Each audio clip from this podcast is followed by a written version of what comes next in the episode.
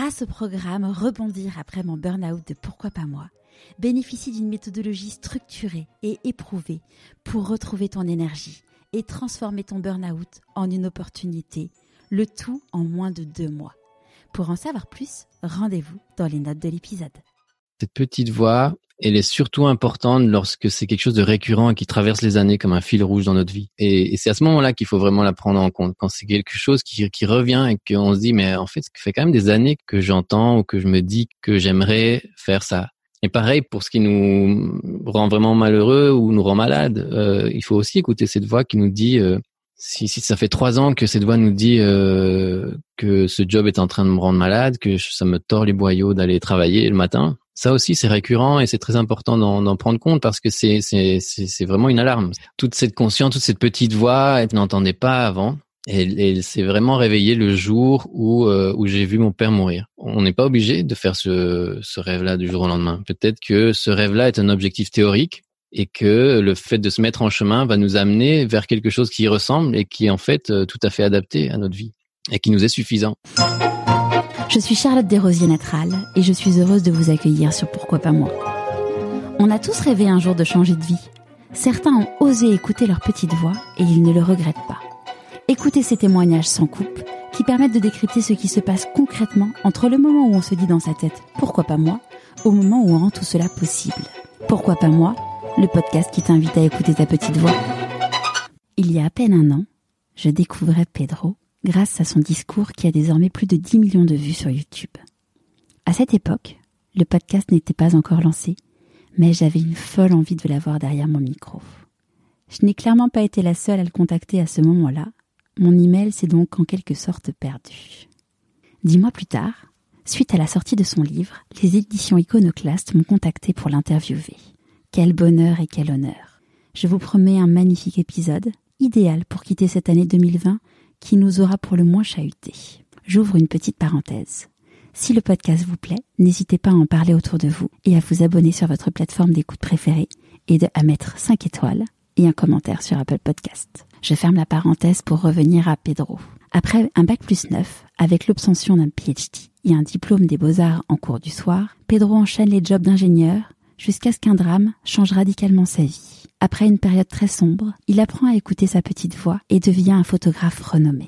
Depuis huit ans, il vit de sa passion. En décembre 2019, s'ouvre un nouveau chapitre de sa vie suite à la diffusion de cette fameuse vidéo. Pedro est donc aujourd'hui photographe, conférencier et écrivain. Je vous souhaite la bienvenue dans l'univers de Pedro Correa. Bonjour Pedro. Salut, salut Charlotte. Est-ce que tu pourrais nous parler de l'objet que tu as choisi pour te présenter, s'il te plaît? Euh, donc j'ai choisi une boussole. Ouais, pourquoi? Euh, Une boussole parce que euh, c'est quelque chose qui m'a longtemps manqué. déjà dans dans la vie avant ce que j'appelle mon éveil. Ouais. donc je savais pas trop où ce que où, où je voulais aller, où est-ce que mes rails me menaient. Et donc je me suis laissé un peu porter comme ça par par euh, les coïncidences, par les conseils de, de la famille, par euh, euh voilà la société, les, les supérieurs, euh, les amis, tout ça. Ouais. jusqu'à ce que j'arrive à un point où où je savais plus où j'allais, ou en, en, tout cas j'étais pas totalement satisfait de, de où tout ça me menait. Et là, je suis arrivé dans un autre ordre de euh, de perdition, on va dire, ou de de un endroit où je je savais pas où, où, j'étais, qui j'étais, où j'allais. Et là, c'était encore plus dur parce que avant, au moins, j'avais des rails que je suivais, et là, euh, il y avait plus de rails, il y avait plus rien du tout. Ouais. Et euh, et donc j'ai mis longtemps euh, de un à me dire que c'était pas trop grave d'être perdu, que c'était un, une étape euh, nécessaire. Mm-hmm. Ça, je c'est pas tout seul que, que je suis arrivé à cette conclusion. Malheureusement, j'ai eu ou heureusement, j'ai eu beaucoup d'aide c'est un, un, psy qui m'a longtemps suivi, qui, qui m'a dit ça et qui m'a beaucoup aidé en me disant ça, que c'était pas grave d'être perdu, euh, que c'était transitoire. Euh, et que les gens en mer, quand, quand ils sont perdus, ils commencent pas à crier, à sauter par-dessus bord, ils, ils sortent, euh, ils essayent de chercher comment se repérer. Ouais. Et, et c'est là que j'ai commencé à, à écouter, à, voilà, à chercher cette boussole. et à me rendre compte que qu'on a, on peut avoir certains repères et qui sont en nous en fait. On, on, essaye souvent de les chercher euh, à l'extérieur, mais que cette boussole, à partir du moment où on arrête de paniquer, on arrête d'être très triste aussi, euh, c'est plus facile de, de l'entendre, de, de, la suivre. Ouais, tu, parles souvent de la petite voix, de la petite voix intérieure qui me parle forcément, évidemment, beaucoup, beaucoup. Mhm. Oui, cette, cette, petite voix, ça a commencé comme ça, ouais. Cette petite voix qui m'a dit euh, que déjà au début que hum, j'étais pas à ma place. Et puis elle a commencé à me dire ce que j'avais vraiment envie de faire. Et, euh, et ça, c'était la boussole. Euh, mais euh, voilà, ce qui est important de savoir aussi, c'est que hum, la boussole, elle, elle nous dit pas comment y arriver. Elle, elle, nous pointe juste la direction. C'est ça qui est intéressant là-dedans. C'est que c'est pas parce qu'on écoute sa voix euh, et qu'elle nous dit j'aimerais, euh, dans mon cas, j'aimerais être écrivain, j'aimerais être euh, artiste. voilà, moi j'étais ingénieur, donc c'est comme si on me disait tu dois te rendre au Maroc à pied. voilà, le Maroc, il, la boussole va te dire c'est tout droit par là, mais on peut pas y aller, on peut pas y aller tout droit. Il y a, y a la mer, il y a des montagnes, donc ça c'était tout un, un parcours. Euh, J'aime pas dire un parcours du combattant, mais ça a été un, un, un vrai chemin, euh, un, vrai chemin, un cheminement qui, euh, qui était très enrichissant et parfois très difficile avec des hauts et des bas. Donc euh, oui, la boussole est là, mais mais après il y a tout euh, tout un bagage et toutes des, des rencontres et tout un réseau et et toutes des choses à, à mettre en place pour pour pouvoir y arriver. Ouais. Avant qu'on parle du coup de, de, de, ce, de tout ce chemin, euh, ce que je te propose, c'est du coup de commencer par la première étape de ce chemin qui est euh, là où tu es né et là où est-ce que tu as grandi. Oui, donc moi je suis né à Madrid. Ouais. Je suis espagnol, même si ça fait longtemps que j'habite en Belgique. Ça doit faire dans les 25 ans. J'arrivais en Belgique quand j'en avais 14 et j'en ai 43. Euh, et hum, donc je suis né à Madrid euh, et mon père est, était prof euh, de langue. Euh, il trouvait ça euh, extrêmement puissant et, et, je le trouve aussi. Les mots, enfin je m'en suis rendu compte de plus en plus récemment de la puissance des mots, de comment des mots peuvent en fait changer des vies. ça, ça m'avait paru quand mon père disait ça, ça m'avait toujours paru assez euh, lyrique comme ça, assez poétique. Et en fait, euh, voilà, récemment, je me suis rendu compte que, que ça avait que ça peut être lyrique, mais mais ça peut être aussi euh, très très puissant et très réel ce, ces changements là. Ouais. Ton, donc lui, ouais, ton, papa était, ton papa du coup était était prof de langue? Ouais, de français et d'espagnol. D'accord. Euh, et donc il est, il voulait euh, voilà de, armer des gens euh, de, avec des, des mots. Donc il alphabétisait euh, des adultes euh, en dans, en Espagne et puis il s'est dit que voilà il, il, avait vécu sous Franco donc c'est ce que j'allais dire, c'est quand tu disais le mot armé, c'est qu'il avait vécu la guerre, donc du coup, ouais. le, mot arme et prend tout son prend tout son sens dans ce contexte. Mmh. Ouais, lui, il, euh, il préférait dire qu'il euh, il élevait. C'est comme comme on, on élève euh, des enfants. Ouais. Lui, il disait qu'il élevait ses étudiants. Ouais, c'est chouette ça. dans le sens littéral du terme, il les élevait au-delà, au-dessus de leurs conditions. Donc, il travaillait beaucoup dans des quartiers très défavorisés à Madrid. Et puis, il y avait ce thème de l'immigration qui le touchait beaucoup parce que lui, il avait dû partir euh, de son petit village natal pour euh, monter à la capitale, à Madrid, et, et, justement lui-même s'élever au-delà, au au-dessus de, de, cette condition très précaire qu'ils avaient euh, euh, dans la famille de mon grand-père à l'époque. Et puis il y a eu Franco et les, les exodes euh, des, des, des, des, critiques, des dissidents, qui, il y a énormément de, de gens qui sont partis en Espagne, pardon, en France, mm. en Belgique. Euh, pour euh, pour fuir la dictature. Et donc euh, cette immigration, c'est quelque chose qui le touchait beaucoup. Et il a il a décidé de bah, de suivre ces gens-là et de les aider. Ok. les suivre jusqu'en France. et donc un, mois après ma naissance, on est tous partis en France et, il a, et là il a commencé à, à aider les, les, immigrés espagnols qui parlaient pas français. Il, leur a appris la langue. Super. Ouais. Et, et toi, euh, du coup, euh, tu disais que tu donc es parti quand tu avais un mois euh, en France, mais tu es revenu quand même après à Madrid. Oui, donc j'ai, on, on, a passé, on est resté huit ans en France. Donc j'ai appris à Avignon. Donc j'ai appris le français avec l'accent d'Avignon, qui est parti depuis. Mais c'est drôle de, de, revoir, enfin d'écouter certains enregistrements où j'ai vraiment un accent du sud. Parce que maintenant, du coup, tu as pris un peu l'accent euh, belge. Oui, maintenant j'ai un accent qui ressemble un peu à rien, qui est un peu entre entre tout ça. Euh, mais on est rentré à Madrid, ouais, euh, quand j'avais 8 ans, euh, jusqu'à mes euh, mes 14 ans. Et Là, il, il, a décidé de repartir euh, à Bruxelles. Et à cette époque-là, tu étais quel type de petit garçon? À cette époque-là, j'étais un petit garçon assez assez normal, je dirais. J'ai pas en, tout cas, avant mes 14 ans, je me suis jamais vraiment senti exclu. Après, à l'adolescence, c'était un peu différent, mais euh, euh, petit, euh, non, je m'amusais un peu. ça me pesait pas. Voilà, j'étais dans mon monde, mais j'étais capable aussi de. Voilà.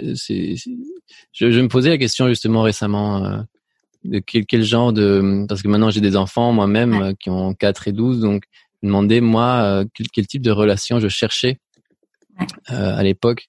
Et donc, euh, autant à l'adolescence, je me suis senti extrêmement seul, autant euh, plus petit, j'ai l'impression que ça nous pèse moins le fait d'être seul. Ou parce que je j'ai pas du tout le, le souvenir d'être seul, alors que dans le milieu où on était à Madrid, j'étais, je pense, je devais être le seul à, à lire autant, ouais. à dessiner. donc j'étais déjà fasciné par par les mondes imaginaires, par les lettres, euh, par euh, la créativité. Ma mère, euh, quand on est parti en France, elle avait commencé les beaux-arts là-bas. Donc j'ai grandi avec une maman qui elle-même étudiait l'art. Donc on, passait beaucoup de temps dans les musées, tout ça. Euh, mais euh, ouais, j'étais très imaginatif euh, et, et, à la fois, voilà, je, je, je, faisais les 400 coups avec mon frère. j'étais très curieux. Je crois que c'est surtout ça qui, qui, me vient à l'esprit. Très, très Et quand tu avais 6 ans, 6, 7 ans, tu te disais, quand je serai grand, qu'est-ce que je ferai Ton rêve d'enfant? Ouais, ça c'est... Euh, je, je sais pas, parce que euh, on a cette question qu'on, enfin, que je pose aussi à mes enfants. Euh, Je pense que quand on est enfant à cet âge-là, on sait ce que l'on aime, mm-hmm. on sait ce que l'on aime faire, mais on ne sait pas ce que ça veut dire dans le monde des adultes. On connaît pas du tout le monde des adultes, donc on ne sait pas du tout comment ça va se traduire et, qu'est-ce qui est possible et qu'est-ce qui est pas possible. Euh, et, donc c'est une question euh, un peu voilà.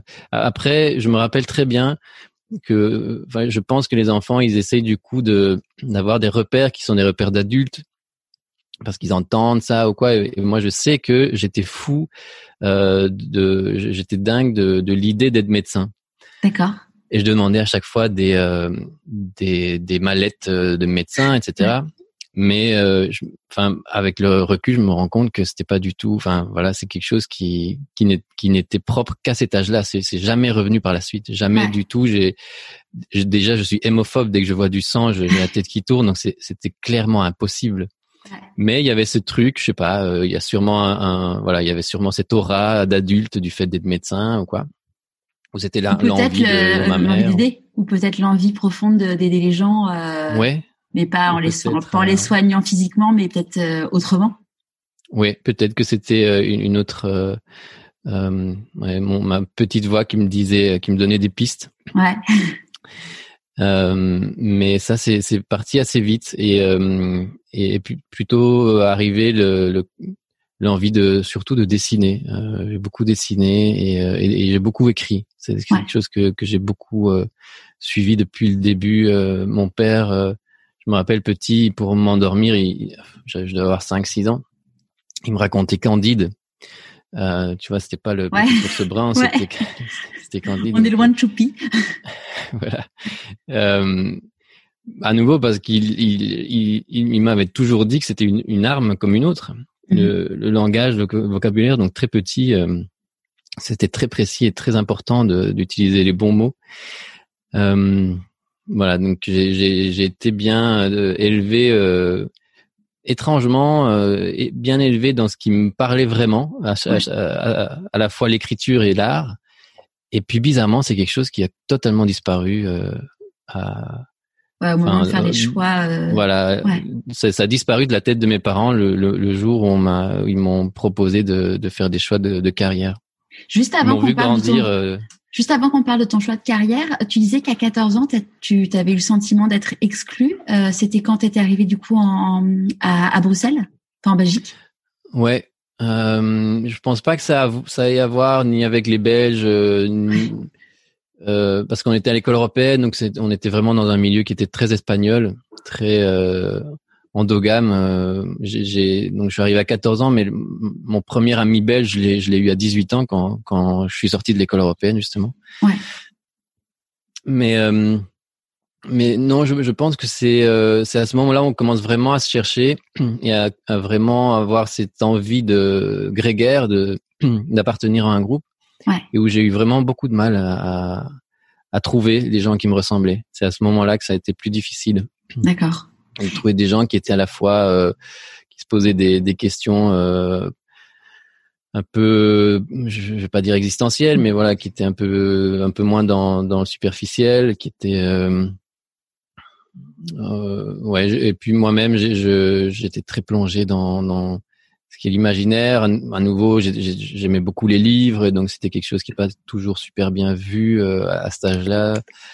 Euh, d'être d'être aussi aussi penché dans les livres et voilà, je je fumais pas, je, je faisais pas trop de conneries, donc j'étais un peu trop sage euh, aux yeux de, de mes camarades. Et, et, du coup, euh, donc euh, il y a un moment donc euh, arrive au lycée où il faut se poser la question de ce que ce que tu vas faire. Comment ça s'est passé du coup cette étape-là? Le, le, lycée, c'est c'est quel âge, pardon euh, C'est euh, bah, c'est les trois dernières années avant le, avant d'être euh, d'avoir le bac. Enfin, ouais. Ouais. Euh, mais j'ai l'impression que ça c'est euh, ça a commencé à aller mieux euh, ouais à 17 ans, juste avant le bac, où là voilà il y a une période comme ça de 14, 15, 16 ans où, où c'était assez compliqué. Et à 17, 18 ans, j'ai commencé à pense qu'on commence à, à, se dire euh, voilà tant pis c'est comme ça. Et euh, et euh, à, peut-être trouver finalement trouver les, les, quelques personnes qui qui qui nous correspondent. Ouais. et puis c'est étrangement à la sortie du bac quand je suis resté en quand je suis sorti et j'ai commencé à rencontrer les Belges en fait que que là ça j'ai vraiment trouvé un, bon groupe d'amis. Euh, donc c'est parce que je, me suis rendu compte que c'était une culture qui me qui me correspondait pas mal cette culture de de café. D'aller dans les dans les cafés euh, pas pour boire et se saouler et faire la fête euh, mais euh, euh, je veux pas rentrer dans les stéréotypes euh, d'Espagne mais en, en, Belgique c'est quelque chose où, où, la boisson est très très fortement et elle n'est pas fortement liée à la, à la, fête, mais plus à, au partage et à, et à la discussion. Et, euh, et donc c'était des discussions euh, alors qu'il pleut dehors, alors qu'il fait gris, et nous on est à l'intérieur en train de discuter, de refaire le monde. Et c'est quelque chose qui m'a beaucoup euh, euh beaucoup plu. Et, là, on, j'ai trouvé des amis qui finalement ont fait que je reste en Espagne, alors que mes parents sont rentrés, pardon, que je reste en Belgique. D'accord. Alors que toute ma famille est rentrée en, en Espagne. Et comment ça s'est passé le choix de, des études que tu allais faire après euh, donc euh, le bac? Oui, ça c'est euh, ça c'est c'est une question importante parce que voilà à, à 17 18 ans, on, on sait toujours pas euh, voilà, on nous demande de faire des choix. Mm. Et, en plus, ce qui est d'autant plus terrifiant, c'est qu'on nous demande de faire des choix et on nous dit que ça va être pour toute une vie, ou, ou en tout cas que ça va conditionner toute notre vie et qu'il faut faire le bon choix dès le début et que ça va ça va nous mettre dans un dans une une espèce de course, une carrière euh, qui va être euh, voilà. Si si, si tu as la bonne école au début, et je pense qu'en France c'est très très fort comme ça. Ouais. Ça, c'est clair. La bonne école au début, tu te, tu dois te sacrifier une partie de ton, de ta jeunesse pour vraiment avoir le bon départ. Et si t'as pas le bon départ, ça va être beaucoup plus dur après. Donc je trouve qu'il y a une pression tellement énorme pour des gens qui à 17, 18 ans, ils, ils sont juste paumés, ou en tout cas moi je l'étais. Euh, j'ai trouvé ça a posteriori très triste comme euh, comme poids, comme euh, obligation de choix euh, définitif. Je, je, trouve que ça change pas mal, ou en tout cas c'est dans dans mon cercle de, de euh, on, on, parle beaucoup plus de, de, jeunes qui prennent qui prennent un an après le bac maintenant pour pour faire un peu le point, pour pour voyager et se, se chercher, se trouver, écouter ses voix intérieures, voir dans, dans quelle direction on a, on a envie d'aller. Euh, donc comme je disais, moi, dans, mon cas, ce qui était assez surprenant, c'est qu'après m'avoir euh, vu grandir, mes parents, euh, entourés de livres, de, de photos, de, de, dessins, euh, eh bien, ils m'ont proposé d'être ingénieur pour des raisons qui leur sont propres, et, et, et j'ai suivi leurs conseils. Et c'est vrai que quand je disais au début que, que j'étais vraiment un enfant très curieux, c'est vrai que je peux comprendre que ce soit pas totalement farfelu de me proposer d'être ingénieur. Donc euh, j'essayais tout, tout le temps chercher des, des solutions. Euh, je me posais des questions sur comment ça marche, euh, comment fonctionnent les choses.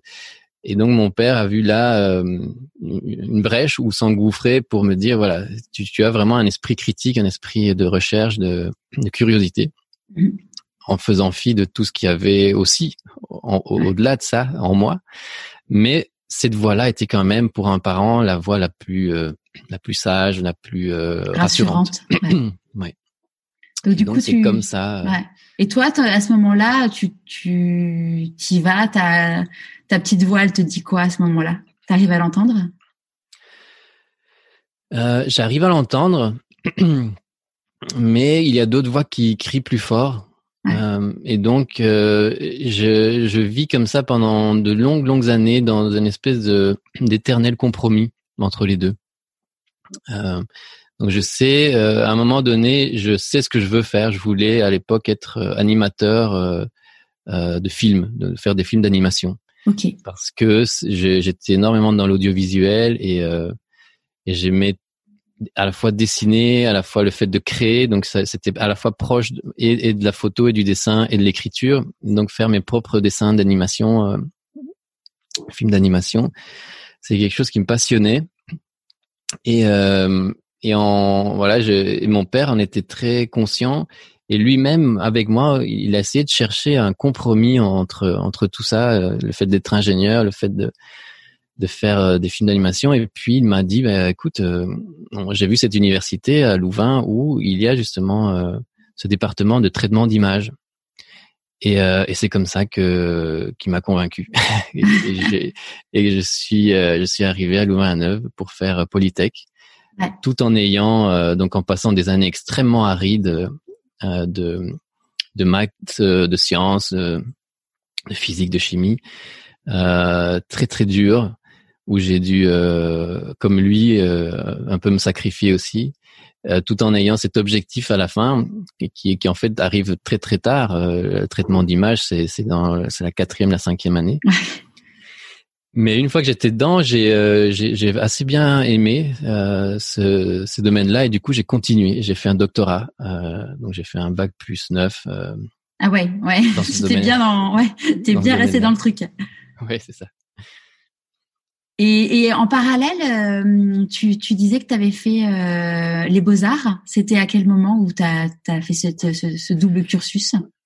Ouais, c'est ça. C'est le, le, fait de, de, de, garder cette créativité toujours vivante, ouais. euh, d'avoir des projets créatifs toujours euh, en parallèle, d'avoir ces compromis. Donc, je vivais vraiment avec les deux, avec ce côté extrêmement euh, cartésien des sciences mais en portant en moi toute cette envie de, de créer à côté. Donc j'ai fait euh, ce film d'animation que je voulais absolument faire. Je l'ai fait pendant mes études. Ça m'a pris cinq ans tout seul. C'était un travail immense, tellement immense qu'en fait j'en étais, euh, j'en suis sorti dégoûté et j'ai, plus eu envie de, de le faire simplement parce que je m'y suis mal pris. J'ai voulu faire ça vraiment tout seul et ça c'est c'est un projet tellement énorme que voilà je conseille à personne de faire ça tout seul c'est des choses qu'on fait euh, des, en groupe dans, dans des écoles alors que moi j'étais voilà j'ai vraiment décidé de faire ça en dehors de toute école en dehors de de tout cursus. Je regardais des vidéos, je j'appelais des gens pour qu'ils me donnent des conseils. Je faisais ça sur l'ordinateur tout seul.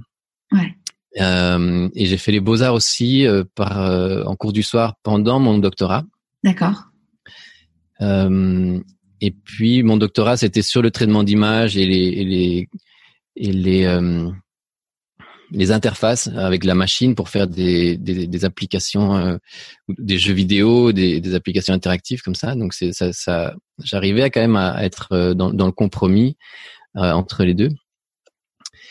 Euh, mais voilà, ça restait quand même la base de mon travail restait quand même quelque chose de très très très cartésien et je, je sentais quand même qu'il y avait quelque chose qui me manquait. Ouais. Je m'en suis rendu compte un jour où cette boîte pour laquelle je travaillais en partenariat pendant mon doctorat et qui faisait euh, des applications euh, interactives pour les musées, des sortes de jeux vidéo euh, comme ça, grandeur nature, où, où, la, la, où on pouvait interagir avec nos gestes. Ouais. Je me suis rendu compte qu'en fait, mes amis dans cette boîte, c'était les graphistes. C'était avec eux que je passais le plus de temps dans leur bureau, alors que les ingénieurs, euh, j'y allais un peu euh, avec des pieds de plomb. c'était des gens très bien, mais je veux dire, le travail que moi je faisais là-dedans. Ouais, T'avais moins d'affinité. Voilà, ça, ça me parlait beaucoup moins.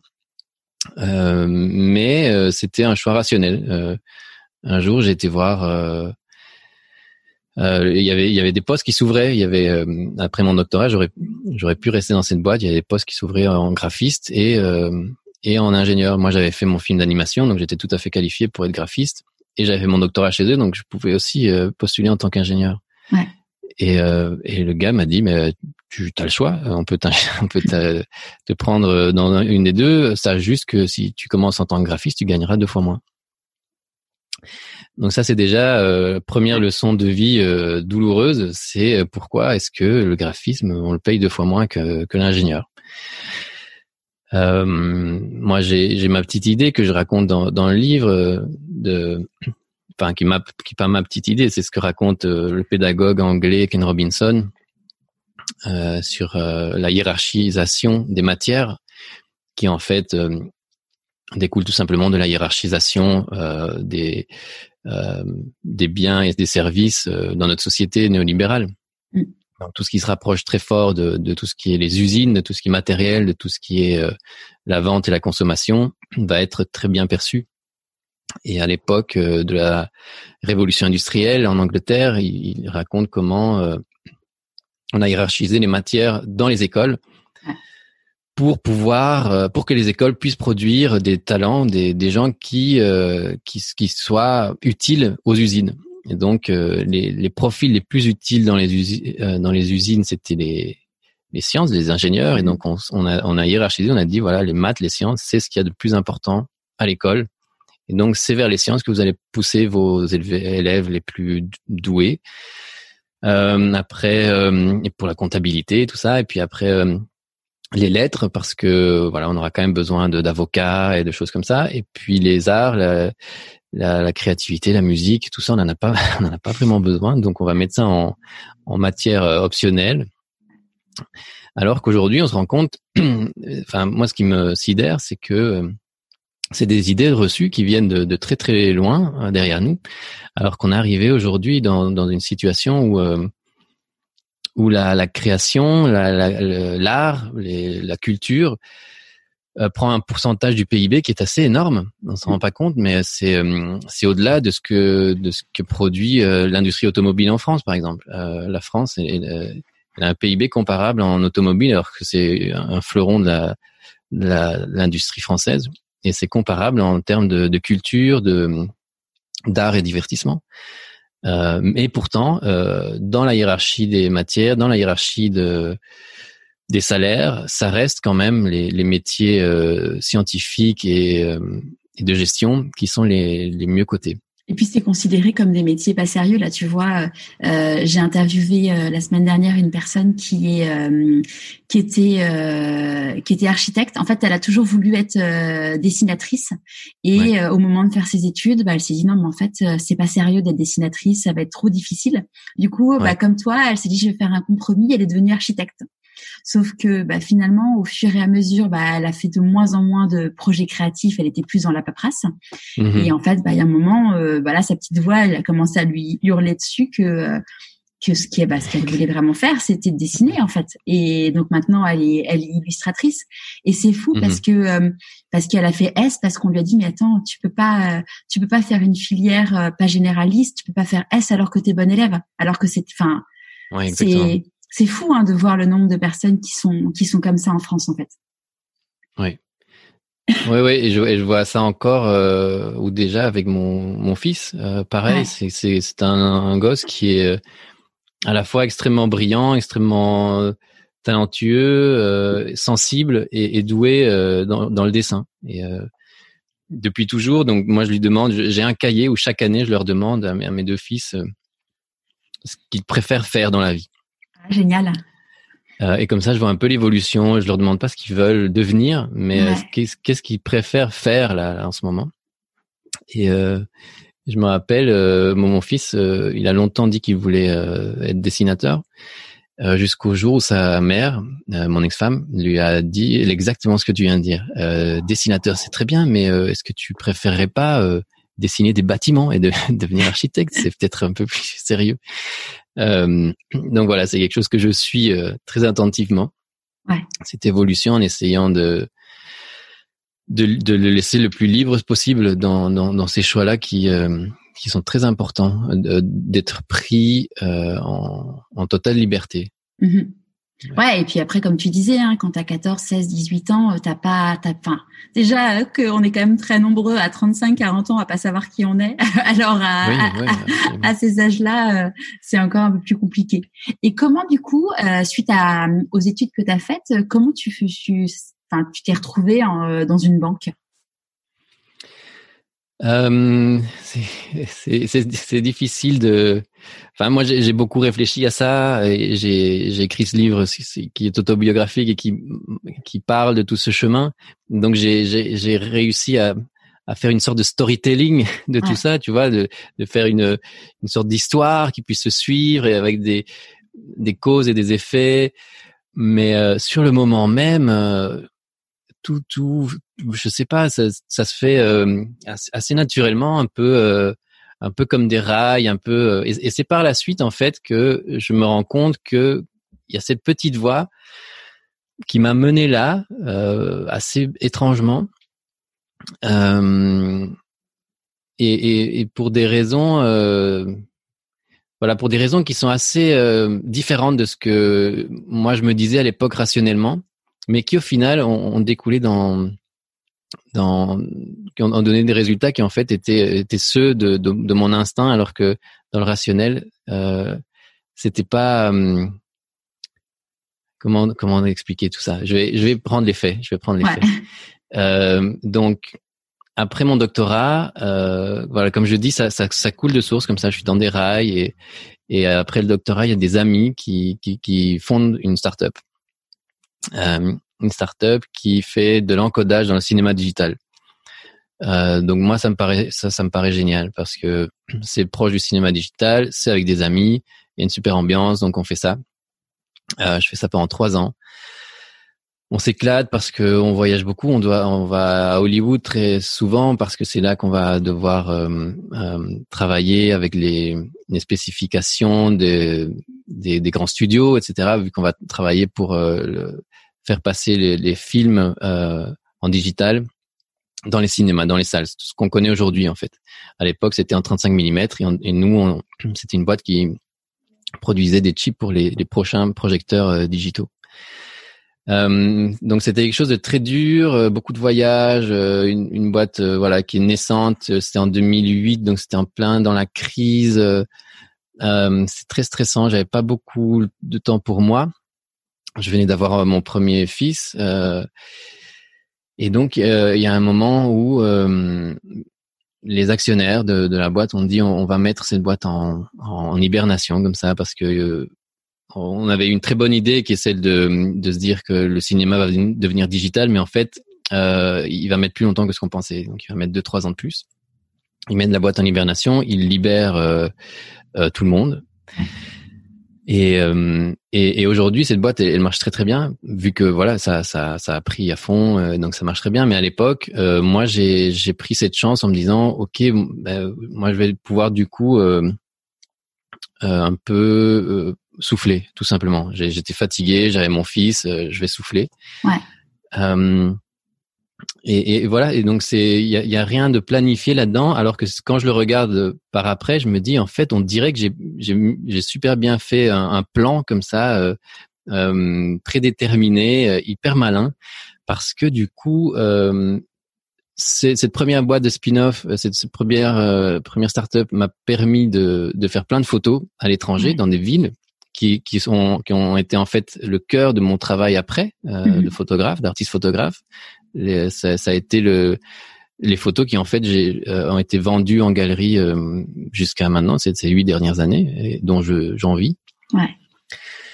Et, euh, et après, euh, cette, ce passage dans une grande multinationale, une grande banque, m'a permis euh, aussi mais de, de, prendre du temps, de souffler, d'avoir un job alimentaire du 9-5, euh, avec euh, beaucoup de jours de congés payés. Euh, et donc, euh, j'avais le matériel que j'avais créé avant en photo. Et puis maintenant, j'avais le temps pour pouvoir mettre en pratique tout, tout ça, de chercher, voilà, comme comme une start-up, gérer ou créer, me lancer dans, dans, dans cette dans cette nouvelle aventure. Ouais. Ce qui est hyper intéressant, c'est qu'en fait, par, dans ton parcours, c'est pas. Euh, alors après, on en parlera parce qu'il t'est arrivé un, drame dans ta vie qui a qui a qui a fait euh, un, un, grand, qui a occasionné son grand changement. Mais finalement, la photo, tout ça, tout ce qui est artistique, tu l'as toujours euh, gardé en parallèle de ton de ton job. Ouais, ouais, toujours. Et et c'est cette petite voix dont on parlait depuis le début de l'émission. Ouais que, que j'ai voilà qui m'a jamais quitté et c'est c'est quelque chose d'intéressant de, de se dire que cette petite voix euh, elle est surtout importante lorsque c'est quelque chose de récurrent et qui traverse les années comme un fil rouge dans notre vie. Ouais. Euh, parce qu'on m'a déjà demandé, euh, mais cette petite voix, c'est quoi? Euh, Moi, si je si je m'écoute et que j'écoute cette petite voix, en fait, euh, elle va juste me dire de rien faire. Elle va juste me dire de manger de la glace en regardant des films. Et en fait, je je pense pas que c'est vrai. Euh, la petite voix, quand elle est euh, quand elle est vraiment authentique, mm. euh, cette petite voix en nous qui veut qui veut notre bien, je pense pas qu'elle va nous dire de manger de la glace en regardant des films. Elle va pas nous le dire très longtemps. Elle va peut-être forcément, oui, nous le dire quand parce qu'on a aussi besoin de plaisir et de se de se, se relaxer. mais euh, mais c'est quand on, l'écoute vraiment, on se rend compte qu'en fait, euh, elle est récurrente. Elle vient depuis, elle vient de loin, euh, et on l'a entendu, on a, on a entendu ces messages se répéter dans notre tête. Et, euh, et c'est à ce moment-là qu'il faut vraiment la prendre en compte. Quand c'est quelque chose qui, qui revient et qu'on se dit, mais en fait, ça fait, euh, ça fait quand même des années que que j'entends ou que je me dis que que je me dis que j'aimerais faire ça. Et pareil pour pour les blessures, pour pour ce qui nous rend vraiment malheureux ou nous rend malade, euh, il faut aussi écouter cette voix qui nous dit euh, si si ça fait trois ans que cette voix nous dit euh, que ce job est en train de me rendre malade, que ça me tord les boyaux d'aller travailler le matin, euh, que ce supérieur euh, j'en peux plus. Ça aussi c'est récurrent et c'est très important d'en prendre compte parce que c'est c'est c'est vraiment une alarme, c'est vraiment un, un cri d'alarme, d'alerte qu'il faut écouter. Aussi bien ses passions que ses blessures, que ses malaises, que ses mal-être. Il faut vraiment les écouter quand c'est récurrent et que ça prend des mois et voire des années. C'est quelque chose qu'il faut prendre au sérieux parce que ça fait partie de nous. Ouais. C'est, c'est, bah, ça, ça, correspond bien à la boussole dont tu parlais. Euh, notre corps est une boussole et, et savoir l'écouter, euh, c'est, c'est, une, c'est un sacré atout dans la vie en fait. Ouais, c'est ça. Ouais, ça prend très longtemps. Euh, Souvent, on me dit ouais, mais moi j'ai pas de petite voix, j'entends rien. Euh. mais c'est, euh, il faut être euh, persévérant, il faut être très attentif, il faut être capable de ne pas avoir peur, parce que je pense qu'il y a beaucoup aussi cette crainte de d'entendre des choses que qu'on n'a pas envie d'entendre, qu'on n'a pas envie d'entreprendre. on entend parfois, ben, moi-même, voilà, ça a pris énormément de temps de me dire je peux vivre de ça. Euh, j'entendais cette voix et, et, et, mon rationnel répondait à cette voix en disant mais euh, voilà mais tu, tu vois bien que tu le fais en tant que hobby tu vois bien que que tu saurais pas en vivre, tu pourrais pas en vivre à temps plein. donc il y a il y a beaucoup de rationnel qui vient étouffer cette voix. Mm. Et c'est important, voilà, ça met du temps. Je pense que les, les petites actions qui font euh, qui, qui font preuve d'écoute nous rassurent déjà beaucoup. Donc le fait euh, euh, de, de faire de petits pas qui prennent compte de la voix, même si euh, voilà ça va dans cette direction, même si c'est pas l'objectif, même si ça atteint pas l'objectif, le fait de euh, par exemple, pour moi, le fait de, de, vouloir être photographe, euh, je suis pas du tout devenu photographe du jour au lendemain, mais euh, j'ai commencé à me poser la question de comment y arriver. Et donc ces petits pas. C'est déjà un pas, ouais. En fait, chaque pas est un pas. Il n'y a pas de. Ça, c'est un truc que je dis souvent aux personnes euh, qui avec qui j'échange, euh, qui me disent, bah voilà, suite au podcast, j'ai fait ça, mais c'est un petit pas. Je dis non, non, mais il n'y a pas de petit pas. Il faut savoir se réjouir et se féliciter de chaque étape, en fait, parce que ça fait partie du chemin. Ouais. Et, et en plus, ça montre que ça montre qu'on commence à, à s'écouter. Ouais chaque petit pas montre et nous euh, nous envoie l'information que nous sommes en train de nous prendre au sérieux, que nous sommes en train de de nous écouter. Et ça, ça ça amplifie ce pouvoir de boussole. Euh, ça nous réjouit, ça nous nourrit. Et euh, parce que je pense qu'il n'y a rien de pire pour notre notre corps, notre âme, notre notre vraie joie. Il n'y a rien de pire que que de nous envoyer ces messages et de sentir qu'en fait ils sont on est dans la résignation dans la frustration ils sont pas du tout écoutés ça nous ça nous met vraiment euh, en, en, très en, en, grand en grand danger bah, c'est ce que tu dis, hein, c'est ce que tu dis. Bon, moi j'en étais, j'en étais la victime. Hein, c'est euh, entre guillemets, c'est, c'est, ça mène au burn-out, hein, ce genre de, à force de faire taire sa petite voix. Oui, et, et, et la petite voix, ce qu'elle veut, c'est d'être entendue, d'être écoutée, d'être rassurée, euh, et, et de, de, se dire ok euh, on, on, est sur la bonne voie. On va ça va peut-être mettre dix ans à ce qu'on y arrive. Ça peut-être qu'on va pas y arriver. Peut-être qu'on sera jamais un, un, écrivain reconnu ou un artiste reconnu. Mais euh, j'aurais écouté ma voix. J'aurais fait euh, j'aurais fait des aménagements dans ma vie qui qui, qui donnent cet espace euh, à la joie dans ma vie. Et en fait, peut-être que je suis pas un peintre, je suis pas fini, j'ai pas fini ma vie en tant que peintre reconnu, mais je suis devenu euh, prof de peinture euh, pendant deux jours par semaine, et, ça, et c'est suffisant parce que en fait, ma voix, elle me disait que ça, ça devait, cette partie-là devait exister de façon prenante dans ma vie, de façon non étouffée. Et c'est suffisant, et, et parfois c'est suffisant pour ne pas tomber malade en fait. Clairement. Ah oui, clairement. Quand on a une espèce d'issue hein, comme ça, mm. d'échappatoire, de, valve, de soupape qui qui, qui est vraiment à nous, qui vraiment, qui nous appartient totalement. Mm. Euh, c'est c'est vital. Ouais. Ouais, je suis assez, j'en suis assez convaincue. Euh, on n'a pas besoin de, on n'a pas tous besoin de changer de métier, euh, de savoir pourquoi on est mm. fait et et potentiellement le mettre en hobby ou ou oui ou ou, en, ou deux jours par semaine. Ça peut permettre justement d'être bien et d'être aligné. On n'est pas tous obligés en effet de de changer radicalement en fait. Ouais, c'est ça parce que souvent, euh, souvent on, me dit aussi que qu'on n'a pas les moyens de, de devenir euh, ce rêve-là du jour au lendemain. Mais euh, je dis souvent que on n'est pas obligé de faire ce, ce rêve-là du jour au lendemain. Peut-être que ce rêve-là est un objectif théorique et que le fait d'y arriver, enfin, ou le fait de se mettre en chemin, va nous amener vers quelque chose qui ressemble et qui est en fait tout à fait adapté à notre vie. Ouais. Et, qui nous est suffisant. Et ce que tu disais aussi, et enfin c'est ce que c'est ce qu'on est nombreux à dire, c'est que ce qui est important aussi, c'est le chemin pour atteindre cet objectif, parce que euh, dans notre société, on a trop tendance à se dire euh, ce qui est important, c'est l'atteinte de l'objectif, mais on oublie le chemin. Et en fait, finalement, quand on oublie le chemin, on, oublie l'instant présent, en fait. Oui. Et, euh, et, le bonheur pour moi, c'est quelque chose de, de théorique. C'est dans le livre, je dis que c'est un horizon, un horizon théorique. Euh, et, que, et, qui peut être euh, atteint que une fois qu'on a fait tout le chemin. Et ce chemin c'est, c'est toute une vie en fait. Mm. donc euh, le, le, le bonheur ça prend toute une vie. Et ça ça ça ça calme aussi quoi. Ça ça enlève un grand poids. Euh, c'est important d'être en chemin par contre. Euh, il suffit pas de se dire voilà c'est un objectif théorique et peut-être que j'y arriverai par hasard sur, sur mon lit de mort, je me dirais ah en fait par hasard je, je me rends compte que j'étais heureux. Je pense que c'est quelque chose qu'il faut poursuivre de façon proactive. Vraiment sortir cette boussole et se dire ok est-ce que je suis dans le bon ou pas? Parce que ça va pas se passer par hasard, ça va pas tomber du ciel. Euh, euh ça, je pense que les, les, probabilités sont très faibles que que l'on fasse ou qu'on trouve la, place euh, qui nous correspond vraiment euh, en suivant euh, comme ça, sans se poser de questions, ce qui vient et en suivant les conseils des autres et, et en changeant rien dans sa vie.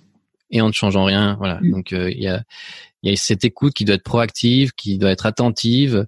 Il y a des petits pas qui peuvent euh, être aménagés à gauche à droite, et euh, il y a des conseils qui peuvent être pris, d'autres euh, que l'on se rend compte dans nos tripes qu'en fait ils sont pas du tout en accord avec notre boussole et donc il vaut mieux les éviter. Et tout ça fait que on, est sur un chemin qui qui n'est pas le but, qui n'atteint pas le but, l'objectif qui est le bonheur, mais qui nous emplit déjà de joie parce qu'il est sur le chemin vers le bonheur. C'est ça. Et euh, bon, pour ceux qui n'ont pas vu euh, la, la, fameuse vidéo YouTube qui t'a fait, euh, qui t'a fait vraiment connaître cet hiver, est-ce que tu peux raconter du coup bah, ce qui a été le déclencheur pour toi de toute cette prise de conscience que la vie ne tenait qu'à un fil? Ouais, c'est donc chez chez moi ça, hum, toute cette conscience, toute cette petite voix, etc. que je n'entendais pas avant et, s'est vraiment réveillé le jour où, euh, j'ai vu mon père mourir. Euh, c'était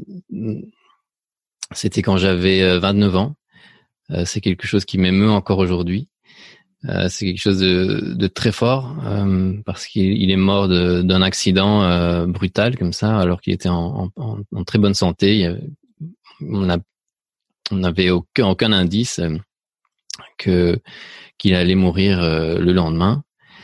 On lui, quand, quand on l'a vu, on lui a dit euh, bonne nuit. Et donc je l'ai vu mourir euh, devant moi et et d'une façon très brutale qui qui qui m'a ramené à notre mortalité. Donc je. T'étais là, t'étais présent du coup, t'étais en, en Espagne oui, à ce oui, oui, oui, on était tous ensemble dans la maison familiale, la maison de vacances et et cette brutalité qu'on a vécue, euh, je me rends compte, euh, je me suis rendu compte par la suite qu'en fait, je, je, gardais les mêmes symptômes euh, post-traumatiques que les gens qui ont vécu euh, une, euh, une situation de mort imminente, les, les NDE, la Near Death Experience, et qui reviennent parmi les vivants. Donc, c'est pas moi qui ai qui ai vécu ça, mais je l'ai vu de tellement près euh, qu'en fait j'en ai regardé les mêmes symptômes qui sont euh, le fait de, de, vouloir absolument profiter de la vie. Ouais. Donc tous ces gens qui qui avaient un cancer et on leur a dit vous en avez pour deux mois et en fait euh, ils, ils, sont guéris et, et, ils revivent normalement ou qui ont un grave accident, qui passent à deux doigts de la mort et qui en fait euh, finalement euh, tout se passe bien. Euh, ces gens-là, ils, ils deviennent pas hypochondriaques, ils deviennent pas des gens qui veulent absolument, voilà, qui, ils deviennent pas des gens qui ont plus peur de la mort qu'avant. C'est assez paradoxal, mais en fait, on, a moins peur de la mort qu'avant parce qu'on l'a déjà vu de près. Et, euh, et alors, ce qui nous fait le plus peur, ce n'est pas la mort, c'est le fait de gâcher sa vie. C'est le fait de euh, gâcher cette, cette euh, deuxième chance qu'on nous a donnée. Euh, et, et donc, c'est à ce moment-là que que cette peur est, venue là, euh, est, est, arrivée. Ce n'était pas la peur de la mort, c'était la peur de gâcher sa vie. Euh, et, et, la petite voix a commencé à me demander si maintenant que tu sais que tu, que tu es un, un, réel mortel, mmh. maintenant que tu sais que ton corps est hyper fragile, qui peut euh, se fracasser et, euh, et, et, mourir comme ça du jour au lendemain, euh, Maintenant que tu sais que tu peux partir demain, est-ce que cette dernière journée que tu aurais passée, euh, est-ce que est-ce que tu en, serais satisfait? Ouais. et, et, là, on fait un bilan. Et peut-être euh, c'est le bilan que beaucoup de gens se font sur leur lit de mort. Et, euh, et je trouve ça très triste de faire ce bilan si tard, euh, de se dire alors qu'ils ont 85 euh, ans, qu'ils savent qu'ils en ont pour quelques heures ou quelques jours. C'est à ce moment-là qu'on fait le bilan et qu'on se dit ah et, et j'étais heureux. Et je trouve ça tellement plus euh, intéressant de se poser cette question-là pendant qu'on est vivant, pendant euh, toute notre vie. Parce que c'est à ce moment-là qu'on a encore euh, des années devant nous, c'est à ce moment-là qu'on a encore une possibilité de changement. Et donc, à mes 30 ans, tous les jours, j'ai commencé à me poser cette question, est-ce que je suis satisfait de cette journée que je viens de passer? Et c'est vrai que j'étais pas foncièrement malheureux, euh, je faisais des choses, euh, voilà, comme je disais à l'époque, je, soit j'étais avec des amis en train de faire cette start-up, je voyageais, soit j'étais dans une banque en train de faire euh, un job qui était assez confortable, mais mais c'est pas du tout suffisant pour une vie. On n'a pas envie, en fait, tous les gens, et ça on voit dans dans les livres ou les ou les reportages où on entend des, des infirmières qui sont dans les soins palliatifs ou ou dans des homes et, et qui et qui posent euh, voilà qui entendent les dernières paroles des euh, des mourants.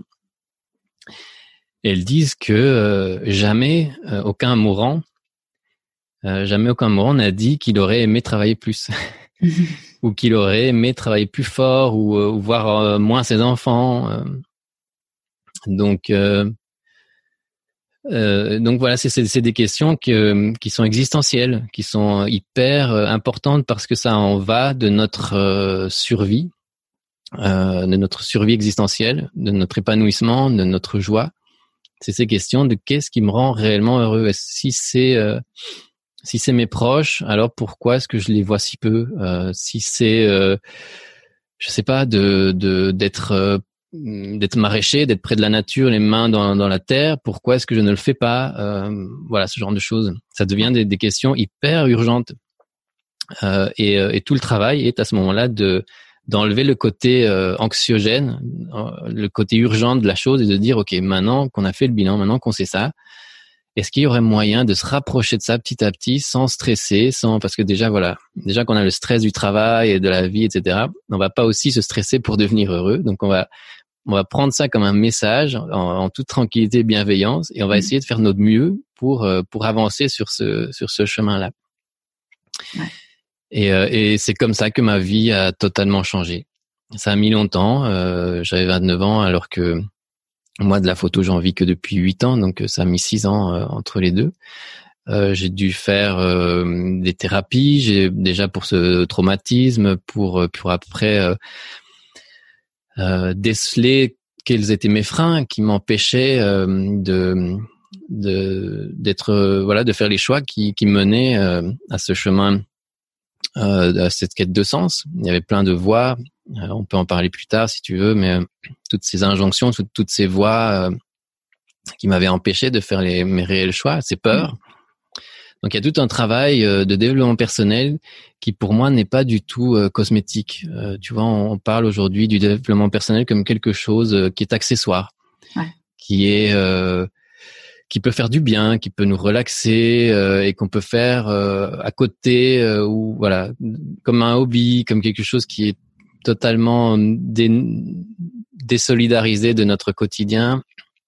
Alors que pour moi, c'est vraiment la base c'est la base de tout le reste. C'est à, travers ça, à travers la, la, connaissance de soi, ces questions existentielles, euh, ces traitements des peurs, euh, ce travail sur l'anxiété, que l'on va en fait pouvoir faire des choix qui soient réellement nourrissants, qui soient authentiques avec ce qui nous sommes réellement, des compromis aussi, euh, et qui, qui, qui puissent euh, nous aider dans, dans, notre quête de sens, qui est finalement le cœur de, de, de, de notre vie, je, je pense.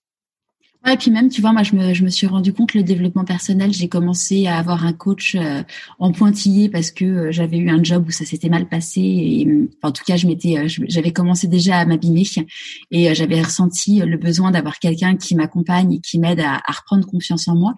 Et en fait, le truc dont je me, je m'étais rendu compte, c'est que je m'étais dit, mais tout le monde devrait mieux se connaître parce que finalement, quand tu sais pourquoi t'es bon, pourquoi t'es pas bon, ça te permet d'être carrément meilleur dans ton job, en fait. Oui. Quel que soit le job d'ailleurs. Mm-hmm. Oui, c'est ça. Euh, euh c'est comme si on, on mettait au centre de notre existence le job. Ouais. Alors qu'au centre de notre existence, enfin le job, c'est c'est un moyen évidemment, c'est très important, ça nous rend utile, mais euh, pour l'instant, on, l'utilise euh, comme quelque chose qui nous apporte euh, de, de l'argent, des moyens financiers, de la reconnaissance sociale, alors que y a, ça, ça, il y a tellement de choses qui sont beaucoup plus importantes que ça, au-delà du, du, fait euh, d'avoir un, socle euh, nécessaire alimentaire. Mais ça peut pas se réduire. Ça peut pas se réduire euh, au job.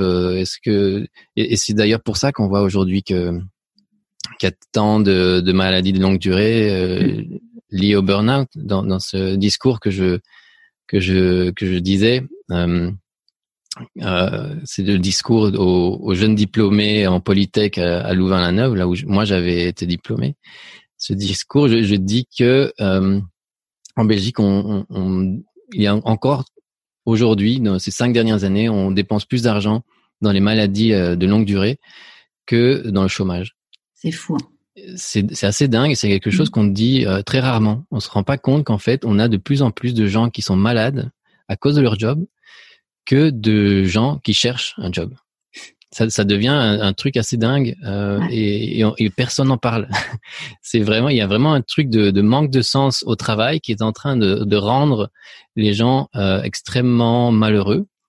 Et je dis pas que euh, voilà qu'il faut se passer du travail, c'est essentiel. Et les gens qui sont au chômage, ils sont malheureux aussi. Donc il y a vraiment ces deux vagues de malheur. Un, l'une de, de, de, personnes qui ne trouvent pas de, de travail et l'autre des gens qui ont un travail qui n'a pas de sens à, leurs yeux, qui ne leur procure pas de joie. Donc l'un, euh, il y en a pas un qui est meilleur que l'autre ou il y a personne euh, qui, qui est euh, stigmatisé là-dedans. Il y a vraiment deux sortes, je pense aujourd'hui, deux sortes de, de malheurs qui nous frappent, qui frappent nos sociétés.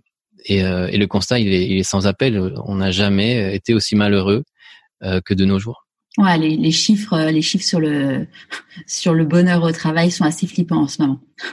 Oui, et on essaye de, de, mettre des rustines, de, de colmater certaines brèches en faisant des, des, des, quoi, des happy managers. Ouais, euh, les chief happy managers. des choses comme ça. Alors que, euh, voilà, si on est dans une boîte qui fait, euh, qui, qui n'est pas en accord avec nos, nos valeurs, c'est pas le fait d'avoir un meilleur café dans la machine à café qui, qui va changer ouais, ça. D'avoir un baby foot qui va changer le fait que tu sois bien. Oui. À moins que tu sois un champion de baby-foot et que ta petite voix te dise que euh, ton truc à toi, c'est le baby-foot. C'est ça. tu peux utiliser tes pauses ça. pour devenir champion plus tard. Ouais. Euh, ouais. Et, et, du coup, euh, donc suite à cette bah, grande remise en question personnelle, ça, hum, ça a occasionné forcément des, des, des grosses vagues dans ta vie, notamment avec ton ex-femme. Oui, oui, avec mon ex-femme, avec euh, ma famille, avec euh, mes amis, avec mon, mon job. Ouais, ça, ça chamboule euh, complètement, ça, ça chamboule tout. Et, du coup, du coup tu, tu quittes, enfin, tu t'en vas, tu, tu prends un, un, appartement, donc tu quittes ton, ton ta, ta première femme, et mhm. en parallèle, tu, tu te mets au 3 5 dans, dans la banque pour pouvoir passer plus de temps sur la photo? Ouais, euh, oui, c'est ça. Donc je je, je dis qu que c'est très difficile de tout plaquer en, même temps. Ouais. Euh, quand il y a des changements qui sont tellement euh, à 180 degrés, des changements de vie qui sont tellement puissants, euh, je conseille vraiment de, de prendre son temps. Donc moi j'ai mis euh, des années, des années, déjà des années à digérer le fait qu'il serait possible que je que mon ex-femme et moi, en fait, on n'est pas du tout les mêmes objectifs et que ce soit pas possible d'être ensemble. C'était quelque chose d'extrêmement douloureux de pouvoir euh, imaginer que j'allais quitter ce foyer que j'avais construit et dans lequel j'avais un, fils. Ouais. Euh, et, mais euh, voilà, il y a un moment où ça devient une évidence euh, douloureuse, mais évidence quand même. Puis pareil pour le, le travail à la banque où euh, j'avais, euh, je m'étais aussi rendu compte que que je pouvais l'utiliser comme euh, comme transition, que j'avais pas besoin de tout plaquer et que je pouvais diminuer mon, mon, temps de travail par exemple, petit à petit. Comment ils l'ont accueilli tes collègues et tes supérieurs? Mes supérieurs très mal, très très mal parce que j'étais euh, voilà, on me promettait une belle carrière. Euh, j'étais arrivé avec euh, tous ces diplômes. je me débrouillais pas mal, assez étrangement, dans, dans ce, milieu carriériste, parce que voilà, j'ai ce côté qui, qui est quand même assez, assez cartésien et que que j'utilisais à fond et je mettais en sourdine tout le reste. Et donc le jour où je leur ai demandé de diminuer mon temps de travail, ils l'ont ils l'ont pris assez mal parce que c'est pas quelque chose qui se fait, c'est pas dans la culture de l'entreprise quand quand c'est un, un bon élément, comme on dit. Ça, ça manque, c'est le genre de, de, choix qui manque de loyauté. C'est quelque chose qui m'a vraiment beaucoup frappé quand, quand on m'a dit ça. Et, euh, et à nouveau, ce, à nouveau, je, je, je trouve que euh, c'est moi, ça faisait déjà quelques années que j'écoutais, enfin que je me penchais, je, je faisais du coaching. Euh, euh j'avais j'étais carrément passé de d'avoir des coachs et des psys à faire moi-même un parcours de coach. Ouais, ouais tu as euh, suivi une, une, formation de coach euh, de vie? Ouais, aussi. Euh, pendant pendant que j'étais à la banque. Et donc euh, il y a un moment où on se dit euh, voilà quelles sont les voix que que je vais écouter. à mm. nouveau, c'est toujours la même chose. Est-ce que je vais écouter plus cette voix qui est de plus en plus forte en moi ou est-ce que je vais écouter ce gars, mon supérieur qui est, qui est, très sympathique par ailleurs, mais euh, mais qui ne me connaît pas, qui en fait est en train de me dire ça pour son propre bénéfice ou même pas, juste pour le propre bénéfice de, de cette multinationale, euh, qui, qui a plus d'importance euh, dans ma vie, dans, à mes yeux, quoi. Et donc, malgré euh, les menaces, ils étaient obligés. La loi belge fait qu'ils étaient obligés d'accepter. D'accord. Euh, et, euh, et, au passage, entre parenthèses, c'est quelque chose qui, qui est important à, à, souligner, le fait de de dire que malgré le fait qu'il y ait des lois qui, qui nous qui protègent euh, les gens pour euh, changer de cap, etc. Euh, ce qui compte très fort, c'est aussi la culture de l'entreprise. Donc, euh, même s'il y a cette loi, si le si vos supérieurs, vos collègues vous disent votre vie va devenir un enfer, ok, on va accepter parce que on est obligé, mais votre vie va devenir un enfer euh, c'est très difficile de, de, les mettre en application. Mm. Et donc, euh, je pense qu'au-delà des lois, il faut vraiment euh, instaurer des cultures qui soient plus bienveillantes par rapport à ça. Ouais. J'ai beaucoup de, de, collègues aussi euh, chez qui, enfin, qui ont, chez, oui, dans, dans, qui étaient dans des boîtes chez qui c'était aussi impensable ce genre d'aménagement d'horaire, euh, qui l'ont quand même fait et puis qui se sont rendus compte qu'en fait euh, ça marche très bien. Donc euh, je pense que c'est des tests qu'on n'a pas encore euh, suffisamment fait, ces, ces aménagements d'horaire et ces diminutions de temps de travail. C'est des choses qui sont assez tabous encore. Maintenant, je pense qu'avec le télétravail et ce qu'on vient de vivre, ça commence à être remis sur la table. Aussi avec les taux de chômage tellement énormes que l'on a, et qu'on se rend compte qu'en fait c'est pas du tout la faute des chômeurs, c'est le fait qu'il y a juste pas assez de travail pour tout le monde. Euh, cette réduction de temps de travail, c'est quelque chose qui commence à, à se faire. Euh, et moi, je l'ai pris de force, un peu comme ça. J'ai dit, euh, ok, euh, voilà, tant pis. Moi, de toute façon, ce qui avait vraiment changé en moi, c'était ce cette vision que j'avais de mon travail. Donc, j'étais à un moment très triste d'être dans cette boîte qui avait pas mes valeurs. Et puis, euh, ce changement de, de vision sur ce travail, qui était le fait de passer d'une résignation et d'une carrière euh, et de toute une vie passée dans ces dans ces tours et de, de changer la vision et de voir en fait ce travail non plus comme mon objectif mais comme une étape qui en fait d'aller m'aider à, à, aller vers autre chose a fait que euh, que j'étais beaucoup plus serein avec ce travail même si je suis resté dedans encore euh, un ou deux ans euh, je prenais ça comme euh, comme une aide en fait comme un tremplin comme une transition et j'ai trouvé ça très intéressant et j'en suis encore reconnaissant parce que il y a des gens qui me disent ouais mais j'aime pas mon job. Est-ce que vraiment je dois rester des années dedans, le temps de, de faire, de, de mettre en place autre chose? Et je pense que le jour où on, on, voit notre job non plus comme un objectif, comme une carrière, comme quelque mm. chose que, qui va qui va nous peser pendant des années et dans laquelle on va rester toute notre vie, on voit ça en fait comme quelque chose de transitoire. Ça, change tout. Ouais, ça ouais, c'est très libérateur. Ouais. Et puis ça permet de, plus non plus, aussi. Pardon? Ça permet de se tester aussi sur une autre activité euh, sans prendre entre guillemets trop de risques non plus. Ouais, c'est très important. Ça, ça, ça enlève aussi pas mal de craintes. Ouais. Et puis moi, ça m'a, ça, ça m'a permis aussi d'enlever beaucoup de, de, de poids et de stress à, ce, dans ce travail-là. C'était quoi ces, ces, ces, ces, stress et ces poids pour toi à l'époque?